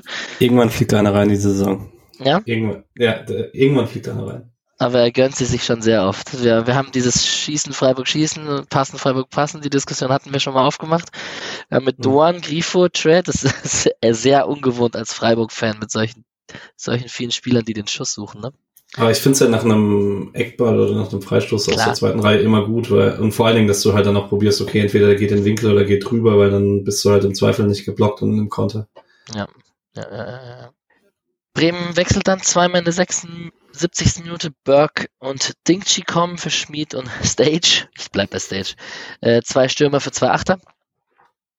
Und dann wird's wieder spannend und dann wird's auch interessant, wo wir nochmal über Sedias Positionierung sprechen können, weil Sedia einen schnellen Einwurf ausführt, äh, findet Grifo, äh, der im Strafraum gelegt wird von Agu und am Ende gibt's elf Meter. Du hast dazu geschrieben, kurios, dass es nur Gelb gibt? Nee, das ist kurios, dass es Gelb für Buchanan gibt, der Grifo nicht fault und dass es auch der VAR nicht erkennt, der bei Spielerverwechslung eingreifen darf. Ähm, das ist äh, Da darf er eingreifen? Ja, darf bei roten Karten, Elfmetern, Toren und Spielerverwechslung, weil das ja eigentlich einfach nicht passieren sollte. Aber es passiert. Ähm, und also soweit ich mich zumindest aus dem Stadion erinnere, jetzt mal ähm, abseits davon, dass es ein absurder Schiedsrichterfehler ist, ähm, das ist kein schneller Einwurf, oder? Agu pennt einfach. Also Grifo bietet halt den Laufweg an und Agu passt einfach nicht auf. Okay. Dann, dann nehmen wir das schnell raus und es ist ein ja, ich weiß es nicht, ich weiß nicht ganz genau, ob es jetzt da unfassbar schnell zur Sache ging. Nichtsdestotrotz war meine, ich hatte das ja so als These noch aufgemacht, zumindest ist es ein Argument von vielen dafür, dass man Cedia vor Kübler positioniert hat, dass man die offensive Einwürfe, ob die jetzt schnell ausgeführt werden oder nicht, sei mal dahingestellt, dass man auf jeden Fall die Waffe direkt hat auf der rechten Seite und Sedias lange Einwürfe halt da vorne hat. Wenn man es andersrum gespielt hätte, ja, man kann Sedia auch als rechten Innenverteidiger, wenn Kübler der Schienenspieler ist, kann man sie ihm trotzdem die, die Einwürfe ausführen lassen und das dann in dem Moment wechseln. Aber es ist von der Grundpositionierung dann vielleicht doch einfacher. Hab von, sorry, Julian, bevor du sagst, äh, gerade an dem Punkt, ich habe von Nick heute was völlig Absurdes gelernt, nämlich dass Kiel das völlig extrem macht. Die spielen nämlich mit Fabian Reese im Moment immer rechten Schiedenspieler und er macht die Einwürfe von beiden Seiten. Also die rotieren die Seiten der Schiedenspieler, wenn es einen Einwurf von der linken Seite gibt. Das ist echt crazy. Der Einwurf als Standard. Äh, vor allem, weil halt bei beiden Toren geht ja ähm, geht also bei beiden, bei den beiden spielentscheidenden Situationen so rum, bei der roten Karte und hier geht ja ein Cedia-Einwurf voraus. Beim ersten, bei der roten Karte ist es ja auch schon, dass er äh, Bremen ein bisschen überrascht und äh, da schon rüberkommt und so. Also das ist schon eine krasse Waffe. Ähm, da werden sich jetzt auch mehr und mehr Leute noch drauf einstellen, aber es ist, es ist sehr simpel. Wenn du so, wenn du das Spiel verlagern kannst nur durch einen Einwurf, das ist das schon ziemlich cool. Und das ist krass, wir haben am Anfang der Saison, haben wir als es uns die ersten Male aufgefallen ist, haben wir drüber geredet und jetzt sind nach, keine Ahnung, elf Bundesligaspielen, vier Europapokalspielen und zwei Pokalspielen, sind schon auch viele Szenen in unseren Köpfen, wo das schon auch zu gefährlichen Situationen und am Ende auch zu Toren oder roten Karten jetzt oder whatever geführt hat. Das ist schon krass. Das ist schon, schon ganz nice, dass das auch äh, in Wertvolles umgerechnet wird. Das war nicht gut formuliert. Ihr wisst, was ich meine. War top. Alright. Und dann gibt's Elfmeter. Und ich weiß nicht, ob es in den Folgentitel kommt, weil es der Sky-Kommentator direkt. Es fühlt sich an wie ein Klau. Aber man muss auch ehrlich sagen, jede einzelne Homepage auf dieser ganzen deutschen Medienwelt hat Panenka gegen Pavlenka getitelt. Ist, ah. ja. Dann können wir es fast nicht machen. Nee. Oder doch? Vielleicht gehen wir eher mit Leerkrug. Ja, wir gehen mit Leerkrug. Ja, und Lücke finden oder keine Ahnung. Ich, ich, wir werden sehen. Ähm, die Hörer, die das und Hörerinnen, die das hier gerade hören, wissen es ja schon. Ist eigentlich unnötig, dass wir das hier diskutieren. Auf jeden Fall macht er den Panenka gegen Pavlenka. Und ich, also, streich in der Pressekonferenz mit seinem, das ist nicht arrogant. Und Grifo selbst mit dem Interview danach, dass es einfach eine gute Variante des Elfmeters ist und so weiter und so fort. Aber ich bin mir da, also ich weiß, also ich bin mir da nicht 100%ig sicher, weil man kann wenn man ihn ausguckt, dann kann man auch einfach in die andere Richtung schießen oder flach in die andere. Sonst würden das viel, viel, viel mehr Spieler machen. Und ich habe beim Panenka habe ich schon immer das Gefühl, na, ist schon ein bisschen riskant, wenn der Torwart nicht ganz so schnell springt und ein bisschen mittiger bleibt, dass er doch noch irgendwie mit dem Fuß oder whatever. Ich meine, was du ja damit automatisch auskonterst, ist ein Torwart, der einfach hart springt, egal in welche Richtung. Wenn du das siehst, dann weißt du quasi ja schon, äh, ich, ich treffe, also das kannst du ja vorher schon geguckt haben. Äh, ist mir aber auch letztlich egal, ich finde es immer geil. Und wenn es arrogant wäre, ist es immer noch geil. Vielleicht sogar noch ja, geiler. Ja, voll. Also, ich will einfach, dass es arrogant ist. Darum geht's mir doch.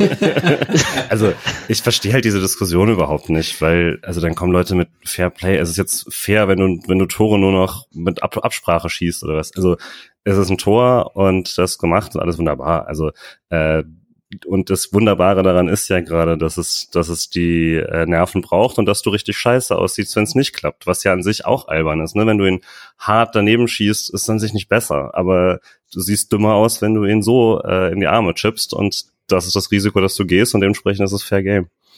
Und als Gewinner des TFL Fairplay Prizes ist äh, Tifo Soße über jeden Zweifel haben, wenn es um sowas geht. Außerdem hatten wir die gleiche Diskussion beim letzten Panenka Elfer auch schon.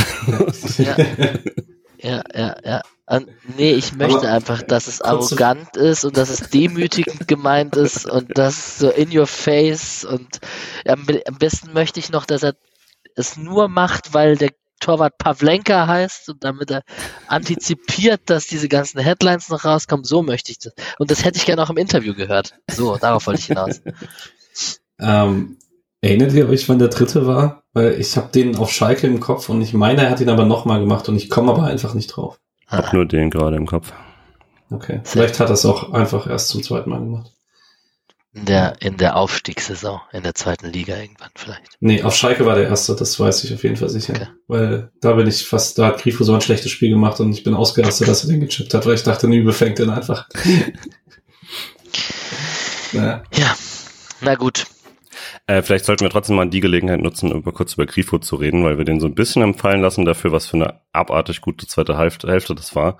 Hatten so vorhin ein bisschen angesprochen, er hat auch deutlich mehr Platz bekommen. Das hat auch echt gut funktioniert. Er hatte sowohl, wenn er ins Zentrum gegangen ist, als auch wenn dann, äh, wenn quasi das Zentrum ein bisschen mehr besetzt wurde und er eben links außen frei gespielt wurde, äh, hat das echt gut funktioniert, ähm, hatte da tolle Bälle dabei, hätte sich schon früher da noch belohnen können und dann selber den Elmer rausgeholt und ihn so reingemacht. Also man, in Freiburg haben wir ja oft das Problem, dass wir ihn so ein bisschen ähm, für selbstverständlich halten und das ist es halt eigentlich nicht. Das ist schon, also wenn man wenn man begeistert ist darüber, was Doan auf der rechten Seite macht, ähm, Grifo macht halt natürlich was anderes, aber äh, skillmäßig was ähnliches schon sehr, sehr lange und immer wieder. Und manchmal taucht er natürlich länger ab oder sowas, aber das war schon richtig cool zum Gucken. Ja, dem gibt's nicht, dem gibt's nichts anzuschließen, außer dass ich nach der ersten Halbzeit nicht so begeistert war tatsächlich und mhm, ein bisschen auch. schon in Angst kam, dass er in einem Formloch ist. Umso, umso froher war ich dann nach dieser zweiten Halbzeit, nach diesem Tor, was ihm auch mit dieser Art und Weise sehr gut tut und so. Und das das jetzt haben wir noch sechs Spiele, bis man durchschnaufen kann. Italien ist nicht bei der WM. Das ähm, tut, tut einen guten Grifo in, diesen, in diesem Endspurt der quasi Hinrunde sicher nicht verkehrt. Würde aber so, schon auch sagen, dass die erste Halbzeit gezeigt hat, ähm, in der Kofi auch kein so gutes Spiel gemacht hat, dass dieses, ähm, also Freiburg ist inzwischen im Scouting und äh, bekannt genug und auch einfach gut genug, dass ähm, der linke Anker, der die Freiburger Offensive nicht mehr alleine tragen kann, wie es früher schon mal in einzelnen Spielen konnten, konnte, weil da sind einfach alle drauf gepreppt. Und das hat Bremen halt auch in Unterzahl noch wegnehmen können, wenn aus dem Zentrum nicht so richtig was kommt und der rechte Flügel auch ziemlich tot ist. Das äh, ist auf jeden Fall so. Deswegen Super. ganz gut, dass wir Doan jetzt haben. Aber ja. Und weißt, wir haben es jetzt runterfallen lassen, ne? aber damit italienischer äh, Rekordtorschütze der Bundesliga, das ist schon wild. Ich, es zählen, glaube ich, nur Nationalspieler, weil sonst wäre es tatsächlich, äh, sonst wären es Leute wie Pizarro, weil sie die zweite Staatsbürgerschaft haben, aber äh, oder so, aber das, das dann eh, aber Caligiuri wäre tatsächlich halt dann derjenige, der, ich meine, sogar mal nominiert sein sollte oder so, aber auf jeden Fall nie gespielt hat in der Nationalmannschaft. Ähm, der noch mehr Tore gemacht hat, aber von Luca Toni abgelöst als Nationalspieler, die in Deutschland die meisten Tore haben. Ist schon ziemlich cool, nachdem man mit Johnny Schmid schon die meisten Spiele da für Frankreich, äh, französische Spieler in der Bundesliga hatte. Äh, hat mich gewundert, finde ich gut. Ich nehme an, sonst haben wir nur Klarstellung, äh, Zur Klarstellung für die Statistik, ja, Georgien hat man auch, glaube ich. Ähm, ich glaube, also wenn ich mir nicht sehr täusche, funktioniert die so, dass äh, bei doppelten Staatsbürgerschaften gilt immer die Nationalität, für die du äh, Länderspiele gemacht hast. Und wenn nicht, gilt die erste. Und die erste ist bei Daniel Caligiuri, glaube ich, die deutsche. Und dadurch ist es halt, ja. Tja, man kann alle Statistiken so drehen, dass man am Ende die hat, die man dann möchte. ne? Wie fand naja. ihr Luca Toni-Jubel? Und vor allen Dingen die Aussage danach, dass es ihm leid tut, weil ich fand es irgendwie ein bisschen weird, die Geschichte drumherum. Naja, weil er ihn halt abgelöst hat. Dafür habe ich jetzt nicht verstanden, was. Es war doch einfach nur ein cooles, respektvolles Ding und dass er sich, also das war, glaube ich, jetzt kein, nicht mal auf die Goldwaage legen, was er wieder das formuliert hat. Das war ja einfach nur ein, äh, sollte klar sein, dass das kein Verspotten ist, weil er ihn überholt hat, sondern ein, äh, jetzt habe ich mehr als Luca Toni, der eine äh, Fußballlegende ist. So, das ist ja, glaube ich, Mann. das kann ihm keiner böse nehmen. Sag doch, ich wollte Pavlenka demütigen und ich bin der allergeilste Italiener, Mann. Das ich meine, das sagt er schon, ne? Also das sagt ja. er trotzdem. Das ist klar, was ja. der Jubel bedeutet. Ich bin jetzt so gut wie, wie eine Legende. Der, der würde nicht singen, ich äh, esse Vollkornbrot, sondern der würde, naja, egal, bisschen, ich möchte hier mehr Balls, Mann. Naja, ähm, du hast gerade über den äh, nicht funktionierenden linker Anker gesprochen und in der 84. Minute bricht Günther trotzdem durch über links und bringt den Ball scharf nach innen. Und ich habe jetzt fünfmal drauf geguckt. Ich war mir am Ende immer noch nicht sicher, ob Doan oder Gregoritsch den Ball da links vorbeischießt. Äh, ich, wahrscheinlich ist Absprechen da schwer. Ich, ich gönne dem Doan einfach mal mehr Tore, weil, weil der, der stürmt da schon oft rein und versucht es. Wahrscheinlich ist es egal, weil es abseits ist, weil man in der Wiederholung sieht, dass Doan vor dem Ball steht und damit abseits steht und egal Wirklich? wer am Ball ist, ist es aktiv. Nee, es, tatsächlich ist er vor dem Ball. Gut. Nächstes Highlight. Fake News. Ja, genau. Äh, wir haben in der Julian, du bist doch derjenige für die Abseitsstandbilder hier in der Gruppe. Ich gucke jetzt nicht für das mögliche 13-0, was daneben gegangen ist. Vorhin will, will einer von euch, dass ich einen zweisekündigen Verhaspler cutte und jetzt soll ich auch noch irgendwelche Standbilder für, für nicht gegebene Tore raussuchen. Nein, nein, das, das, sehr gut. Endlich mal ein bisschen Laude hier. Den, den verhaspelst du bitte auch drin. 87 Minute Freistoß aus 20 Minuten, äh, aus 20 Metern, ähm, kannst du auch drin lassen, Julian. Äh, Grifo ans Außennetz. Wir haben in der 88. Minute Doppelwechsel Höhler und Schlotterbeck für Grifo und Lienhardt und in der 91. Minute Doppelwechsel Eggestein und Petersen für Höfler und Trey. Ich glaube, Urbo hat's romantische Einwechslung von Eggestein und Petersen genannt, wegen Werder Bremen und äh, gegen, die Ex gegen den Ex-Verein noch ran dürfen. Ähm, insgesamt war es sehr fun, Gregoritsch, Höhler und Petersen gleichzeitig auf dem Platz spielen zu sehen, weil das jetzt nicht das gleiche ist wie Duan, Grifo und Tre gefühlt. Das sind ja dann doch unsere drei Stürmer, die irgendwie um den Platz kämpfen. Auch wenn es nicht so lang war, war das ziemlich lustig. Und ähm, ja, ansonsten Eggestein hat sich direkt gelb abgeholt, was jetzt in der 91. Minute vielleicht auch nicht komplett notwendig ist. Ja. ja. ich weiß nicht, du läufst, glaube ich, sonst in 4 gegen 4 Konter und drei Minuten vor dem Ende willst du dann doch keinen Anschluss kriegen und noch zittern. Ich fand es übrigens noch, wir haben vorhin schon über ihn geredet, aber ich fand es dann trotzdem cool, dass Streich Kevin eingewechselt hat. Genau, der kam auch noch rein. Und ähm, dann gab es noch zwei Petersen-Chancen am Ende. Äh, eine Flanke, die ihn findet, die er fast macht, wo Pieper noch im letzten Moment den Ball ähm, wegfindet. Äh, eigentlich macht das gut da in der Mitte. Und in der 95. Minute eine Flanke von Gregoritsch mit dem Kopfball von Petersen am Ende. Harte Opinion, ich habe keine Wiederholung davon gesehen. Aus Stadion-Eindruck, klares Foul von Pieper an Petersen und wenn es nicht 2-0 steht, gibt er VAR-Elfmeter.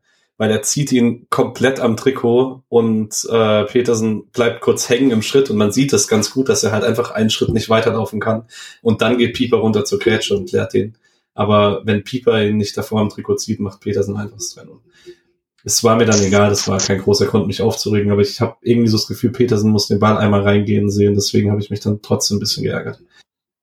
Ich glaube, er gibt nicht eine rote Karte, einen Elfmeter und dann noch so einen Elfmeter.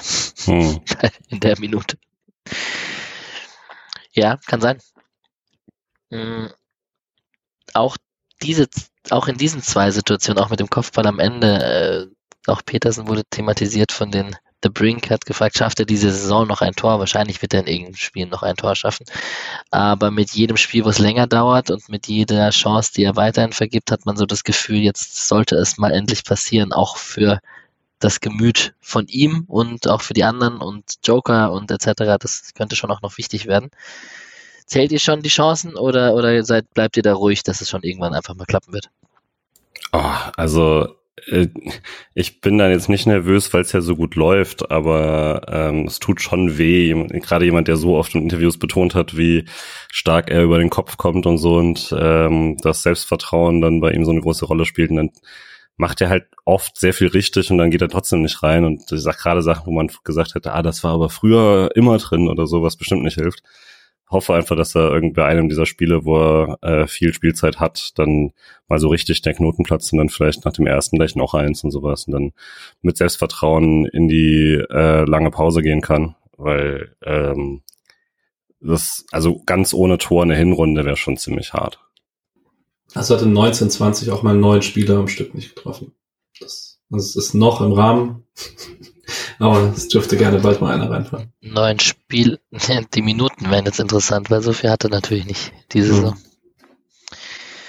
Ja, aber trotzdem, so viel hat er auch oft nicht gebraucht. Also hat er auch oft mit dem ersten Ballkontakt geknipst. Also wir werden, wir werden sehen. Ähm, wahrscheinlich, he hoffentlich hebt er sich einfach für ein sehr wichtiges Spiel auf. Und das 13-0 gegen Werder Bremen ist vielleicht nicht das Allerwichtigste. Aber gegen seinen Ex-Verein, es hätte ihm schon gut getan, einfach da am Ende noch einzumachen. Ich mache noch einen harten Cut. Ich wollte es eigentlich vor Ende der ersten Halbzeit ansprechen, was da passiert ist. Ich habe es dann aber vergessen. Stadion. Stadion, genau. Ähm, wahrscheinlich hänge ich es jetzt ein bisschen zu hoch, dadurch, dass es halt, äh, dass ich es jetzt präsent habe, weil es halt direkt vor mir passiert ist. Ähm, andererseits vielleicht hänge ich es genau deswegen äh, nicht zu hoch, weil es wahrscheinlich in allen Ecken und Enden der Tribüne passiert. Aber wir hatten eine sehr unangenehme Männergruppe vorne dran, so zehn Leute, zehn bis zwölf Leute ungefähr, die sich ab der 30., 35. Minute, als das Spiel so langsam ein bisschen eingeschlafen ist, äh, sehr ausführlich, sehr unappetitlich und sehr laut über die ähm, Anti-Sexismus-Debatte und ähm, den Aktionsspieltag der Ultras ähm, oder der aktiven Fanszene ähm, gegen sexuelle Gewalt im Stadion ähm, geäußert haben. Ähm, und wir waren halt eine kleinere Gruppe und ich dachte am Anfang so, hey, du wirst das jetzt auch im Stadion nicht provozieren. Und dann habe ich es aber leider so lange anstauen lassen, dass ich einfach nur einmal laut haltet einfach die Fresse gerufen habe. Weshalb alle in meiner Gruppe drumherum, glaube ich, dachten, ich krieg gleich aufs selbige. Ähm, ja, habe dann noch angefangen zu diskutieren. Meine Laune war dann Ende der ersten Halbzeit echt nicht sonderlich geil. Ähm, keine Ahnung. Die haben dann, ich glaube, sie haben irgendwann aufgehört, zu äh, die Witze zu machen, weil sie keine Lust mehr hatten, mit mir zu diskutieren, nicht weil sie irgendwie ihre Meinung geändert hätten oder so. Ähm, ja, ich weiß nicht. Ich äh, eigentlich sind damals in der Folge schon alles Richtige gesagt worden. Ähm, es ist nach wie vor ein Problem. Wir müssen nach wie vor die Augen aufmachen. Wir müssen was sagen dagegen ähm, und halt einfach den Leuten klar machen, dass ihre Meinung einfach keinen Platz mehr hat in der Gesellschaft. Und im Stadion, ja. Nee, absolut richtiger und guter Tag und Respekt, dass du dein Maul aufgerissen hast, tatsächlich, und äh, was gesagt hast. ist auch, auch sehr gut und sehr wichtig. Kann jetzt natürlich noch auf den, auf den ist nicht das gleiche Thema, aber irgendwie dann doch, weil das, äh, das Tor Steinmar, äh, die, die Kleidermarke und der, der Tweet, der ziemlich rumging und so, könnte man noch darauf eingehen, dass da Fahrschuss raus aus den Stadien und solche Diskussionen, wie du sie gerade angesprochen hast, dass das einfach nicht gern gesehen ist. Aber ich glaube, da sind wir hier, wir drei auf jeden Fall und unsere Hörer und Hörerinnen hoffentlich auch der gleichen Meinung und wenn nicht, dann braucht ihr hier nicht zuhören. So. Wie finde ich jetzt den Weg zurück zur Spielerbewertung? der, der Cut war natürlich hart. Stimmt schon. Habt ihr noch irgendeinen Spieler, den ihr, den ihr bezeichnen wollt oder den ihr ansprechen wollt? Der euch besonders auf dem Herzen liegt. Ich habe ein paar Fragen von Twitter ansonsten gesammelt, ähm, die die Leute noch hatten zu gewissen Spielern. Ich wollte kurz sagen, dass Lienhardt vier Torschüsse hatte an dem Tag. Es waren zwei nach der Ecke, aber es war auch der eine schöne, der fast Einwurf geworden wäre, aber dann gerade noch so zum Abschluss rausgegangen ist zu Lina hat Urbu gesagt, krass, wie stabil er ist und ähm, wie auch gegen Füllkrug und der auch gut bearbeitet wurde und so. Und ich, man hatte ja von, also ich, ich, meine Ergänzung dazu noch ist, dass Lin hat ja auch irgendwie oft auch in seiner Anfangszeit eigentlich immer noch auch ein bisschen schmächtig wirkt, so ein bisschen und von seiner Statur her, aber tatsächlich juckt ihn das nicht. Der scheint echt sehr, sehr gut drauf zu sein momentan. Äh, ich fand, Günther hatte mal wieder ein Spiel, über das man deutlich positiver reden würde, wenn nicht ausgerechnet seine Vorlagen aus paar, äh, fünf Metern versiebt würden. Ähm, und also ich habe es jetzt nicht gerade nachgeschaut, aber seine Expected Assists müssen müssen höher sein als seine tatsächlichen. Ähm, ja, also ich fand den gut, hat, hat auch seine Seite, klar, hat es dann durch den Spielverlauf auch nicht ganz so schwer gehabt, aber hatte die komplett im Griff. Ähm, hatte nur ja, halt gewünscht. Ein Assist, ne? In der Europa League ein. Es ist ziemlich wild für die ganze Saison schon, finde ich. Aber ja. Mhm. Ähm, also das, das muss ein Expected Assist von 1,0 eigentlich sein bei dem Ding.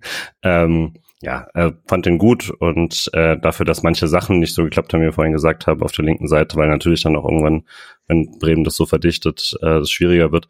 Aber ähm, ja, also fand das jetzt einen, einen ordentlichen Auftritt dafür, dass wir ihn jetzt nicht groß äh, erwähnt haben sonst. Steht bei 2,2. Also zumindest laut FBWF. Ja, das ist vielleicht, also ich weiß nicht, ob am Ende, glaubt ihr, sowas hilft dann am Ende in der Bewertung, ob man zur National, ob man zu einer WM fährt? Schaut sich Hansi Flick einfach nur an, oh cool, David Raum hat fünf Assists und Christian Günther keinen. Also nehmen wir David Raum mit. Ich könnte mir eher vorstellen, also es ist eine komplett andere Diskussion, ich könnte mir eher vorstellen, dass äh, Flick sich am Ende äh, sagt, ich habe keinen Vincenzo Grifo, also jetzt nicht, weil er unbedingt Grifo bräuchte bei der Offensivbesetzung, aber ich habe keinen, der diese Rolle zusammen mit Günther auf dem Flügel so spielt, dass sich Günther erlauben kann, dass er halt links außen spielt, ähm, wo er dann halt einfach super effektiv ist. Weil das jetzt, mhm. Günther ist ja nicht unbedingt derjenige, der mit einer Halbfeldflanke für Gefahr sorgt, da sehe ich David Raum schon eher. Ja, kann sein. Wird spannend. Mit Ginter haben wir auf jeden Fall einen, der auf jeden Fall fährt. Ich glaube, da kann man sich aus dem Fenster lehnen. Wir haben Sedia haben wir schon besprochen. Was habe ich noch gesammelt? Wir haben mit Keitel, genau, das war das, ob das ein Dreikampf wird oder nicht. Ähm, dem ist wahrscheinlich, also wahrscheinlich ist einfach schön, dass wir da eine Alternative haben, jetzt auch mit der Euroleague, mit der Dreifachbelastung etc., dass Keitel dann näher dran ist. Der Urbo hat gefragt, ob da, wobei zu Günther vielleicht noch, ob diese höhere Positionierung auch einfach ein bisschen kräftesparender ist tatsächlich. Also dieses ganze Grifo lässt sich abkippen, Höfler lässt sich abkippen da und dass, dass, dass äh, Günther nicht mehr so viel Meter macht wie sonst als. Ich habe das jetzt nicht nachgeguckt. War einfach nur eine These. Schwer zu sagen. Vielleicht für das Spiel, nicht allgemein. Diesmal muss ja. er nicht arg viel zurücksprinten. Genau. Wir haben Grifos Verbeugung als bester italienischer Torschütze haben wir auch schon. Äh, wir haben Gregor, Adrian hat Gregoritsch Torflaute angesprochen und The Brink hat ergänzt, äh, wieso ist er so groß und wieso wirkt er so groß und bullig. Und dann kam natürlich auch die Debatte, soll er Innenverteidiger werden, weil er hinten auch alles rausköpft. Ähm, ja, ist auf jeden Fall ein Spielertyp, den wir so noch nicht hatten in den letzten Jahren und auch sich nochmal klar von Petersen und Höhler und etc. und Dimirovic, obwohl Dimirovic ja jetzt auch mit dem Kopf trifft. Naja. Wir sind schon ziemlich weit in der Zeit vorangeschritten. Deswegen würde ich mal, glaube ich, äh, auf den Spieler des Spiels kommen wollen. Ähm, der Mischa, der auf dem Weg der Besserung ist. Liebe Grüße, gute Besserung gehen raus. Hat den guten Vincenzo Grifo gewählt. Gibt es daran einen Weg vorbei? Nee. Nein, sagt Patrick. Julian sagt auch nein. Ich sage auch nein. Ich möchte trotzdem erwähnen, dass nur weil er nicht so viel zu halten hatte, Mark Flecken im sechsten Spiel von zehn, von elf Bundesligaspielen zu null gespielt hat damit alleiniger Führender mit zwei Spielen Abstand ist. Ähm, gibt Schlechteres, unser Rückhalt da hinten. Das ist schon ziemlich gut. Und wenn wir die Statistik anschauen, müssen wir nicht viel drüber reden. Mit der roten Karte, Ballbesitz, Ecken, Expected Goals, Torschüsse, alles spricht für die Freiburger. Also war das am Ende auch verdient. Ähm, Schlüsselmoment war eben 54. Minute Chance Bremen, 56. Minute 1-0 durch Freiburg. So, Sonderthema Sandhausen haben wir auch schon angesprochen. Ähm, ähm, ähm, eigentlich sind wir durch. Ähm, und können kurz auf die Bundesliga blicken.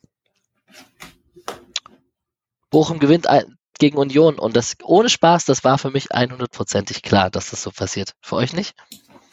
Ich hatte schon auch auf dem Schirm, dass das passieren kann, klar, gerade wenn endlich mal eine Mannschaft kein äh, Fußballinteresse hat mitzuspielen, dann wird's schwer für Union. Das dachte ich mir schon.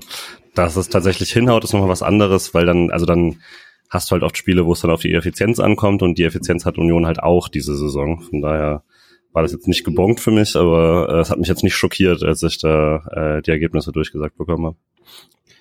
Aber man muss trotzdem noch dazu sagen, Bochum natürlich nicht viel Interesse daran, Fußball zu spielen, aber wenn sie es dann mal durften im Konter, sah das schon sehr schön aus. Das 2 eines der schönsten Tore, was das ich diese Saison gesehen habe. Ja. Wenn, also normal muss äh, Torschütze halt noch querlegen, dann ist es einfach die perfekte Kombi. Es ist unser Kreisliga-Trainer, der dann immer von der Klatsch-Steilbewegung spricht und äh, einen Spieler überspielen, dann wieder klatschen, dann wieder tief und so. Das ist halt Lehrmaterial dafür. Das ist schon richtig cool. Voll. Julian, deine Frankfurter? Ich weiß, es nervt dich, aber schon sehr gut. Lindström-Fan haben wir schon besprochen. Muani auch sehr gut. Ich habe nicht wirklich was gesehen davon, von daher, ja, klingt gut. okay. äh, Habt ihr denn sonst noch was gesehen vom Bundesligaspieltag? Ansonsten kann ich ja mal so ein bisschen erzählen. Ähm, nicht wirklich. Ich habe, äh, ich möchte kurz drüber reden, dass äh, Ermedin Demirovic nach einem 3-0-Vorsprung äh, zum 3-3 mit Augsburg gegen Leipzig danach sich ans Mikrofon stellt und sagt, das ist die bitterste Niederlage seines, seiner Karriere. Bleib in Augsburg, bitte. Aber man sollte das jetzt nicht zu ernst nehmen, ne? Ich habe ich hab's ja auch gemimt, aber das ist, also muss man schon, das ist ein Interview nach dem Spiel, klar. Ne? Das, wird, das wird er sich nicht nach dem Hinsetzen genauso überlegen, hoffe ich. Nee, und er hat 3-0 geführt. Ja. Und ja, gut. Ich finde es ganz cool, dass Demirovic da so funktioniert ja. und Gregoritsch bei uns auch gleichzeitig so gut funktioniert. Das ist irgendwie eine lustige Story. Ähm, und Augsburg, Also ich man weiß ja nicht, wie sie es immer machen, aber die sind schon eklig gut drauf. Also es ist natürlich jetzt ein Dämpfer, da sich ein 3-0 nehmen zu lassen, aber man könnte doch über Iago gegen Schlager sprechen, aber da haben wir in unserer WhatsApp-Gruppe schon ausführlich getan. Ich fand's clever von Schlager. Das ist eine unpopuläre Meinung, ich weiß. Wir haben ähm, Bayern und Dortmund, die ihre Pflichtsiege quasi geholt haben. Da dachte ich auch, es ist irgendwie mehr drin. Dortmund hat davor ein bisschen gekriselt. Gegen Hannover sahen die im Pokal auch nicht so gut aus. Haben dann aber gut Stuttgart, die relativ gut drauf waren in den letzten Wochen oder seitdem sie da den Trainerwechsel hatten, eben äh, 5-0 weggefiedelt. Weggefriedelt wäre doch ein toller. Na gut, ich lasse hm. ähm, und ähm, Bayern hat 2-0 in Hoffenheim gewonnen. Chupomoting ist gut drauf, tut ihn gerade irgendwie gut. Und ähm, jetzt sind wir quasi mit Bayern Unionjäger. Und Dortmund ist auch noch dabei. Irgendwie ist es gerade sehr spannend da in der Bundesliga-Tabelle. Und genau, das, das wird cool. Mal gucken, ob wir noch klettern können nach unserem Auswärtsspiel gegen Schalke. Hm. Apropos Schalke vielleicht noch, ist äh, weird, dass Hertha wahrscheinlich sein schlechtestes Spiel der Saison macht und das dann nutzt, um seinen ersten Heimspiel, äh, Heimspiel, Heim, seinen ersten Heimsieg zu holen. Aber vielleicht nicht ganz unwichtig für Sandro Schwarz, dass man, weil es halt, wenn, egal wie gut du spielst, wenn die Ergebnisse ausbleiben, irgendwann äh, gleichen sich ja meistens Ergebnisse und Leistungen. Yes.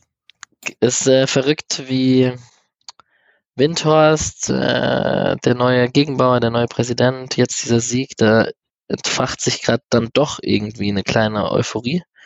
Und wenn da sich die Ergebnisse anpassen, dann könnte das tatsächlich noch was werden mit der Hertha. Und dann sind sie mir auch echt ganz so unsympathisch, weil das sah schon ziemlich cool aus, was sie da in ihrer Fankurve hinbekommen haben und wie die da jetzt gerade alle drauf sind. Und es ist auch gerade ziemlich voll.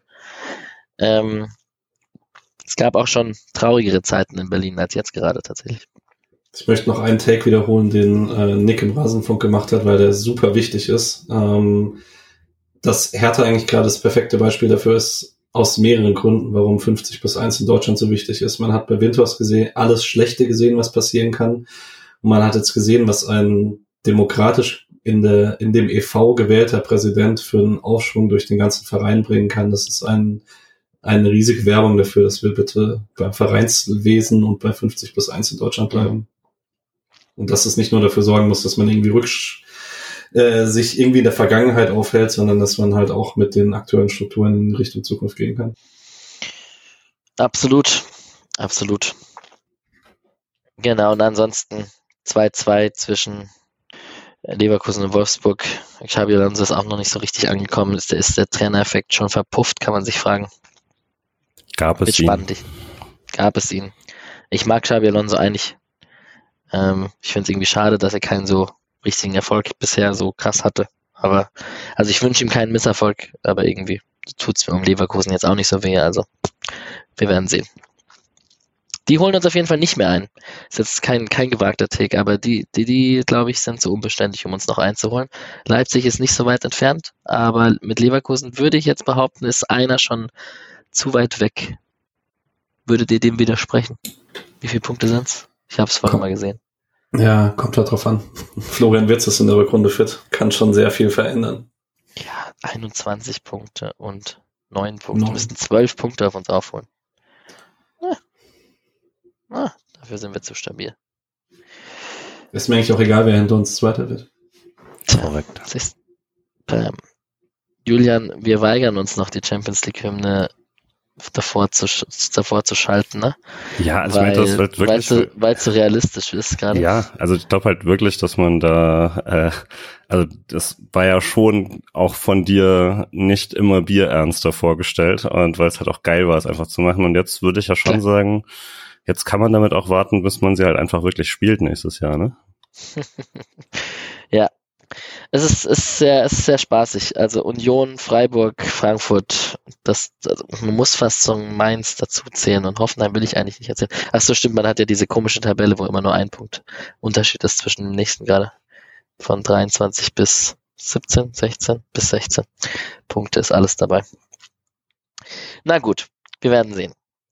Ich äh, rate kurz durch. Wir haben unsere Leihspieler mit Lino Tempelmann in Nürnberg, der 0 zu 0 gegen Hannover gespielt hat, Achter gespielt hat, im 3-5-2 und ein solides Spiel hatte. Und wir haben mit Nishan Burkhardt gegen Winterthur, der hat 3 zu 1 in Basel verloren und hat 81 Minuten gespielt von Anfang an.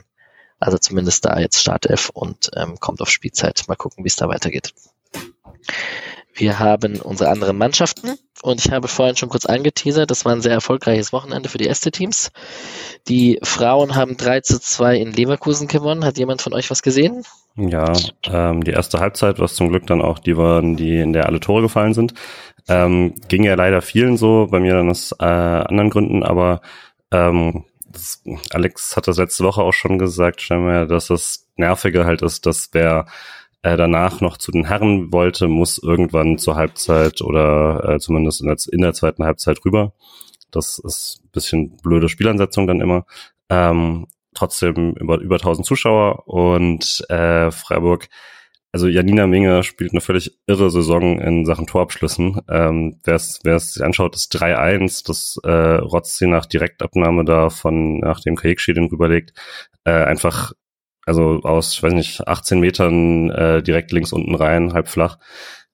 Extrem äh, gute Saison. Ihr hilft total offensichtlich auch dieses äh, sehr, sehr offensive Spiel. Das macht halt auch wirklich Spaß, dieses Jahr zuzuschauen, weil das, ähm, wenn man Offensivfußball mag und sehr wildes Spiel, teilweise merkt man es dann auch auf der anderen Seite. Also da sind dann auch äh, krasse Abwehrfehler noch dabei äh, in fast jedem Spiel und eine gewisse Unkoordiniertheit in so Pressing-Aktionen oft noch.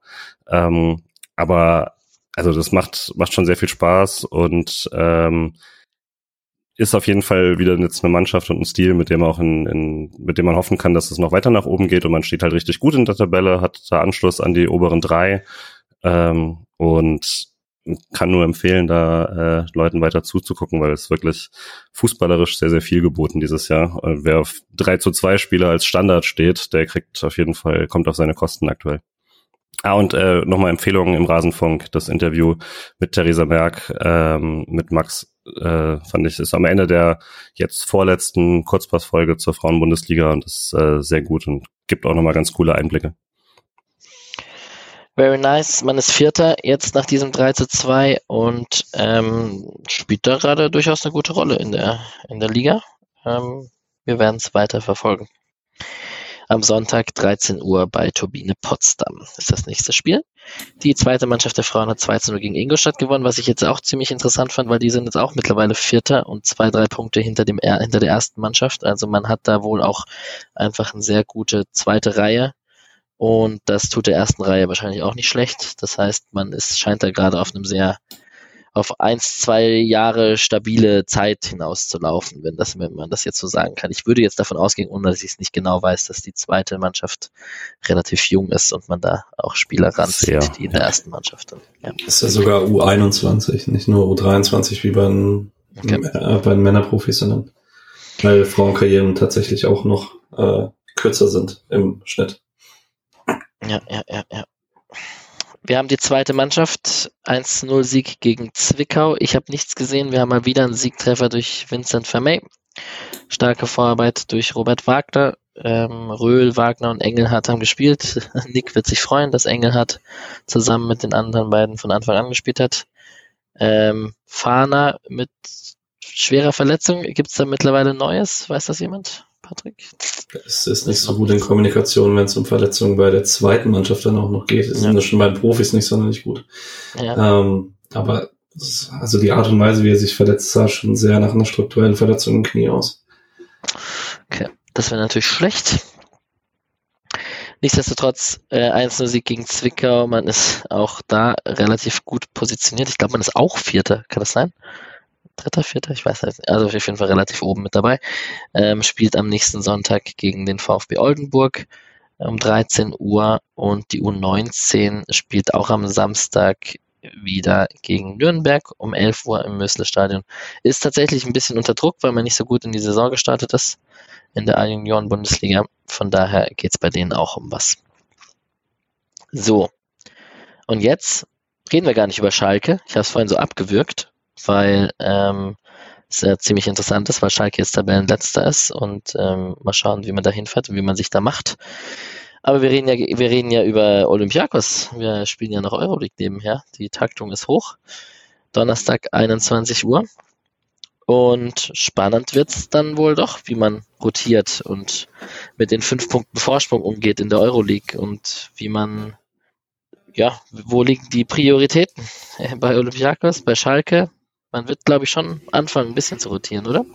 Ich glaube, dass wir ziemlich wenig Rotation sehen werden. Also, dass ja. das klassische 4-2-3-1 wieder spielen wird, wie man es aus den letzten Wochen kannte.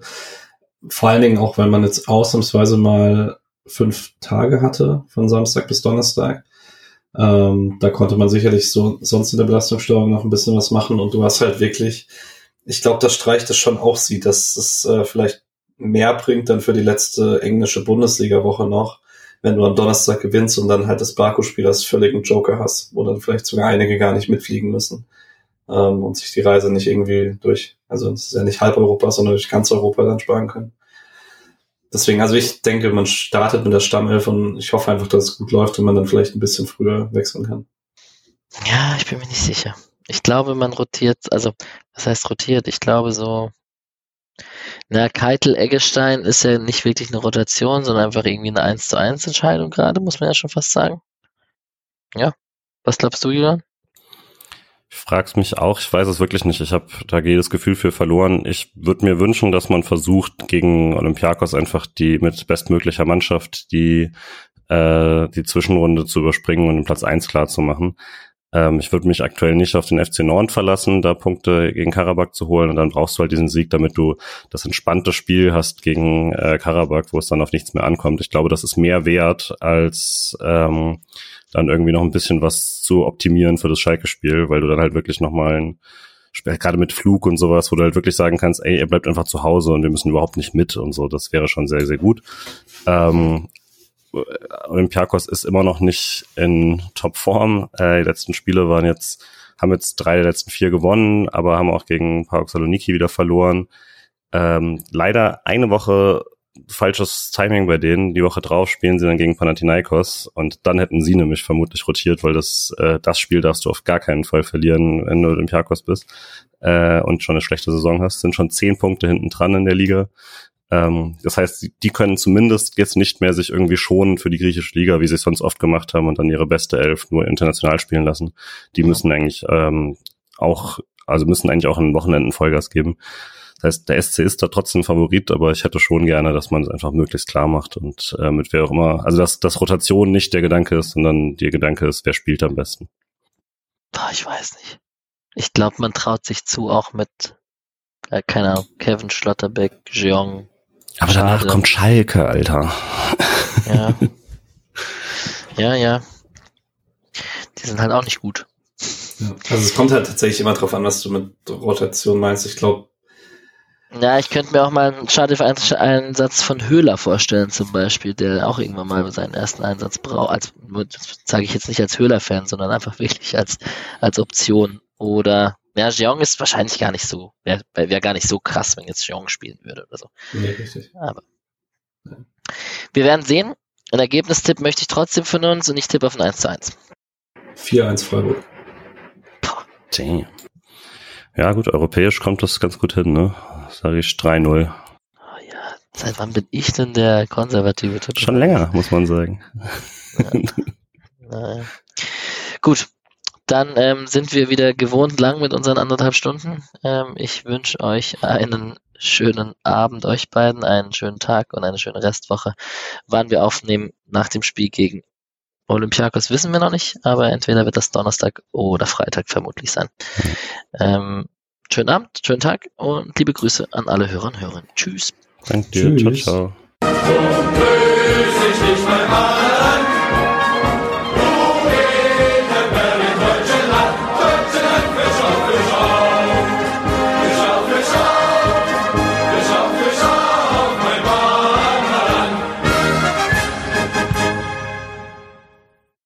Ich erinnere mich überhaupt nicht mehr. Das ist alles nur noch ein Blur für mich.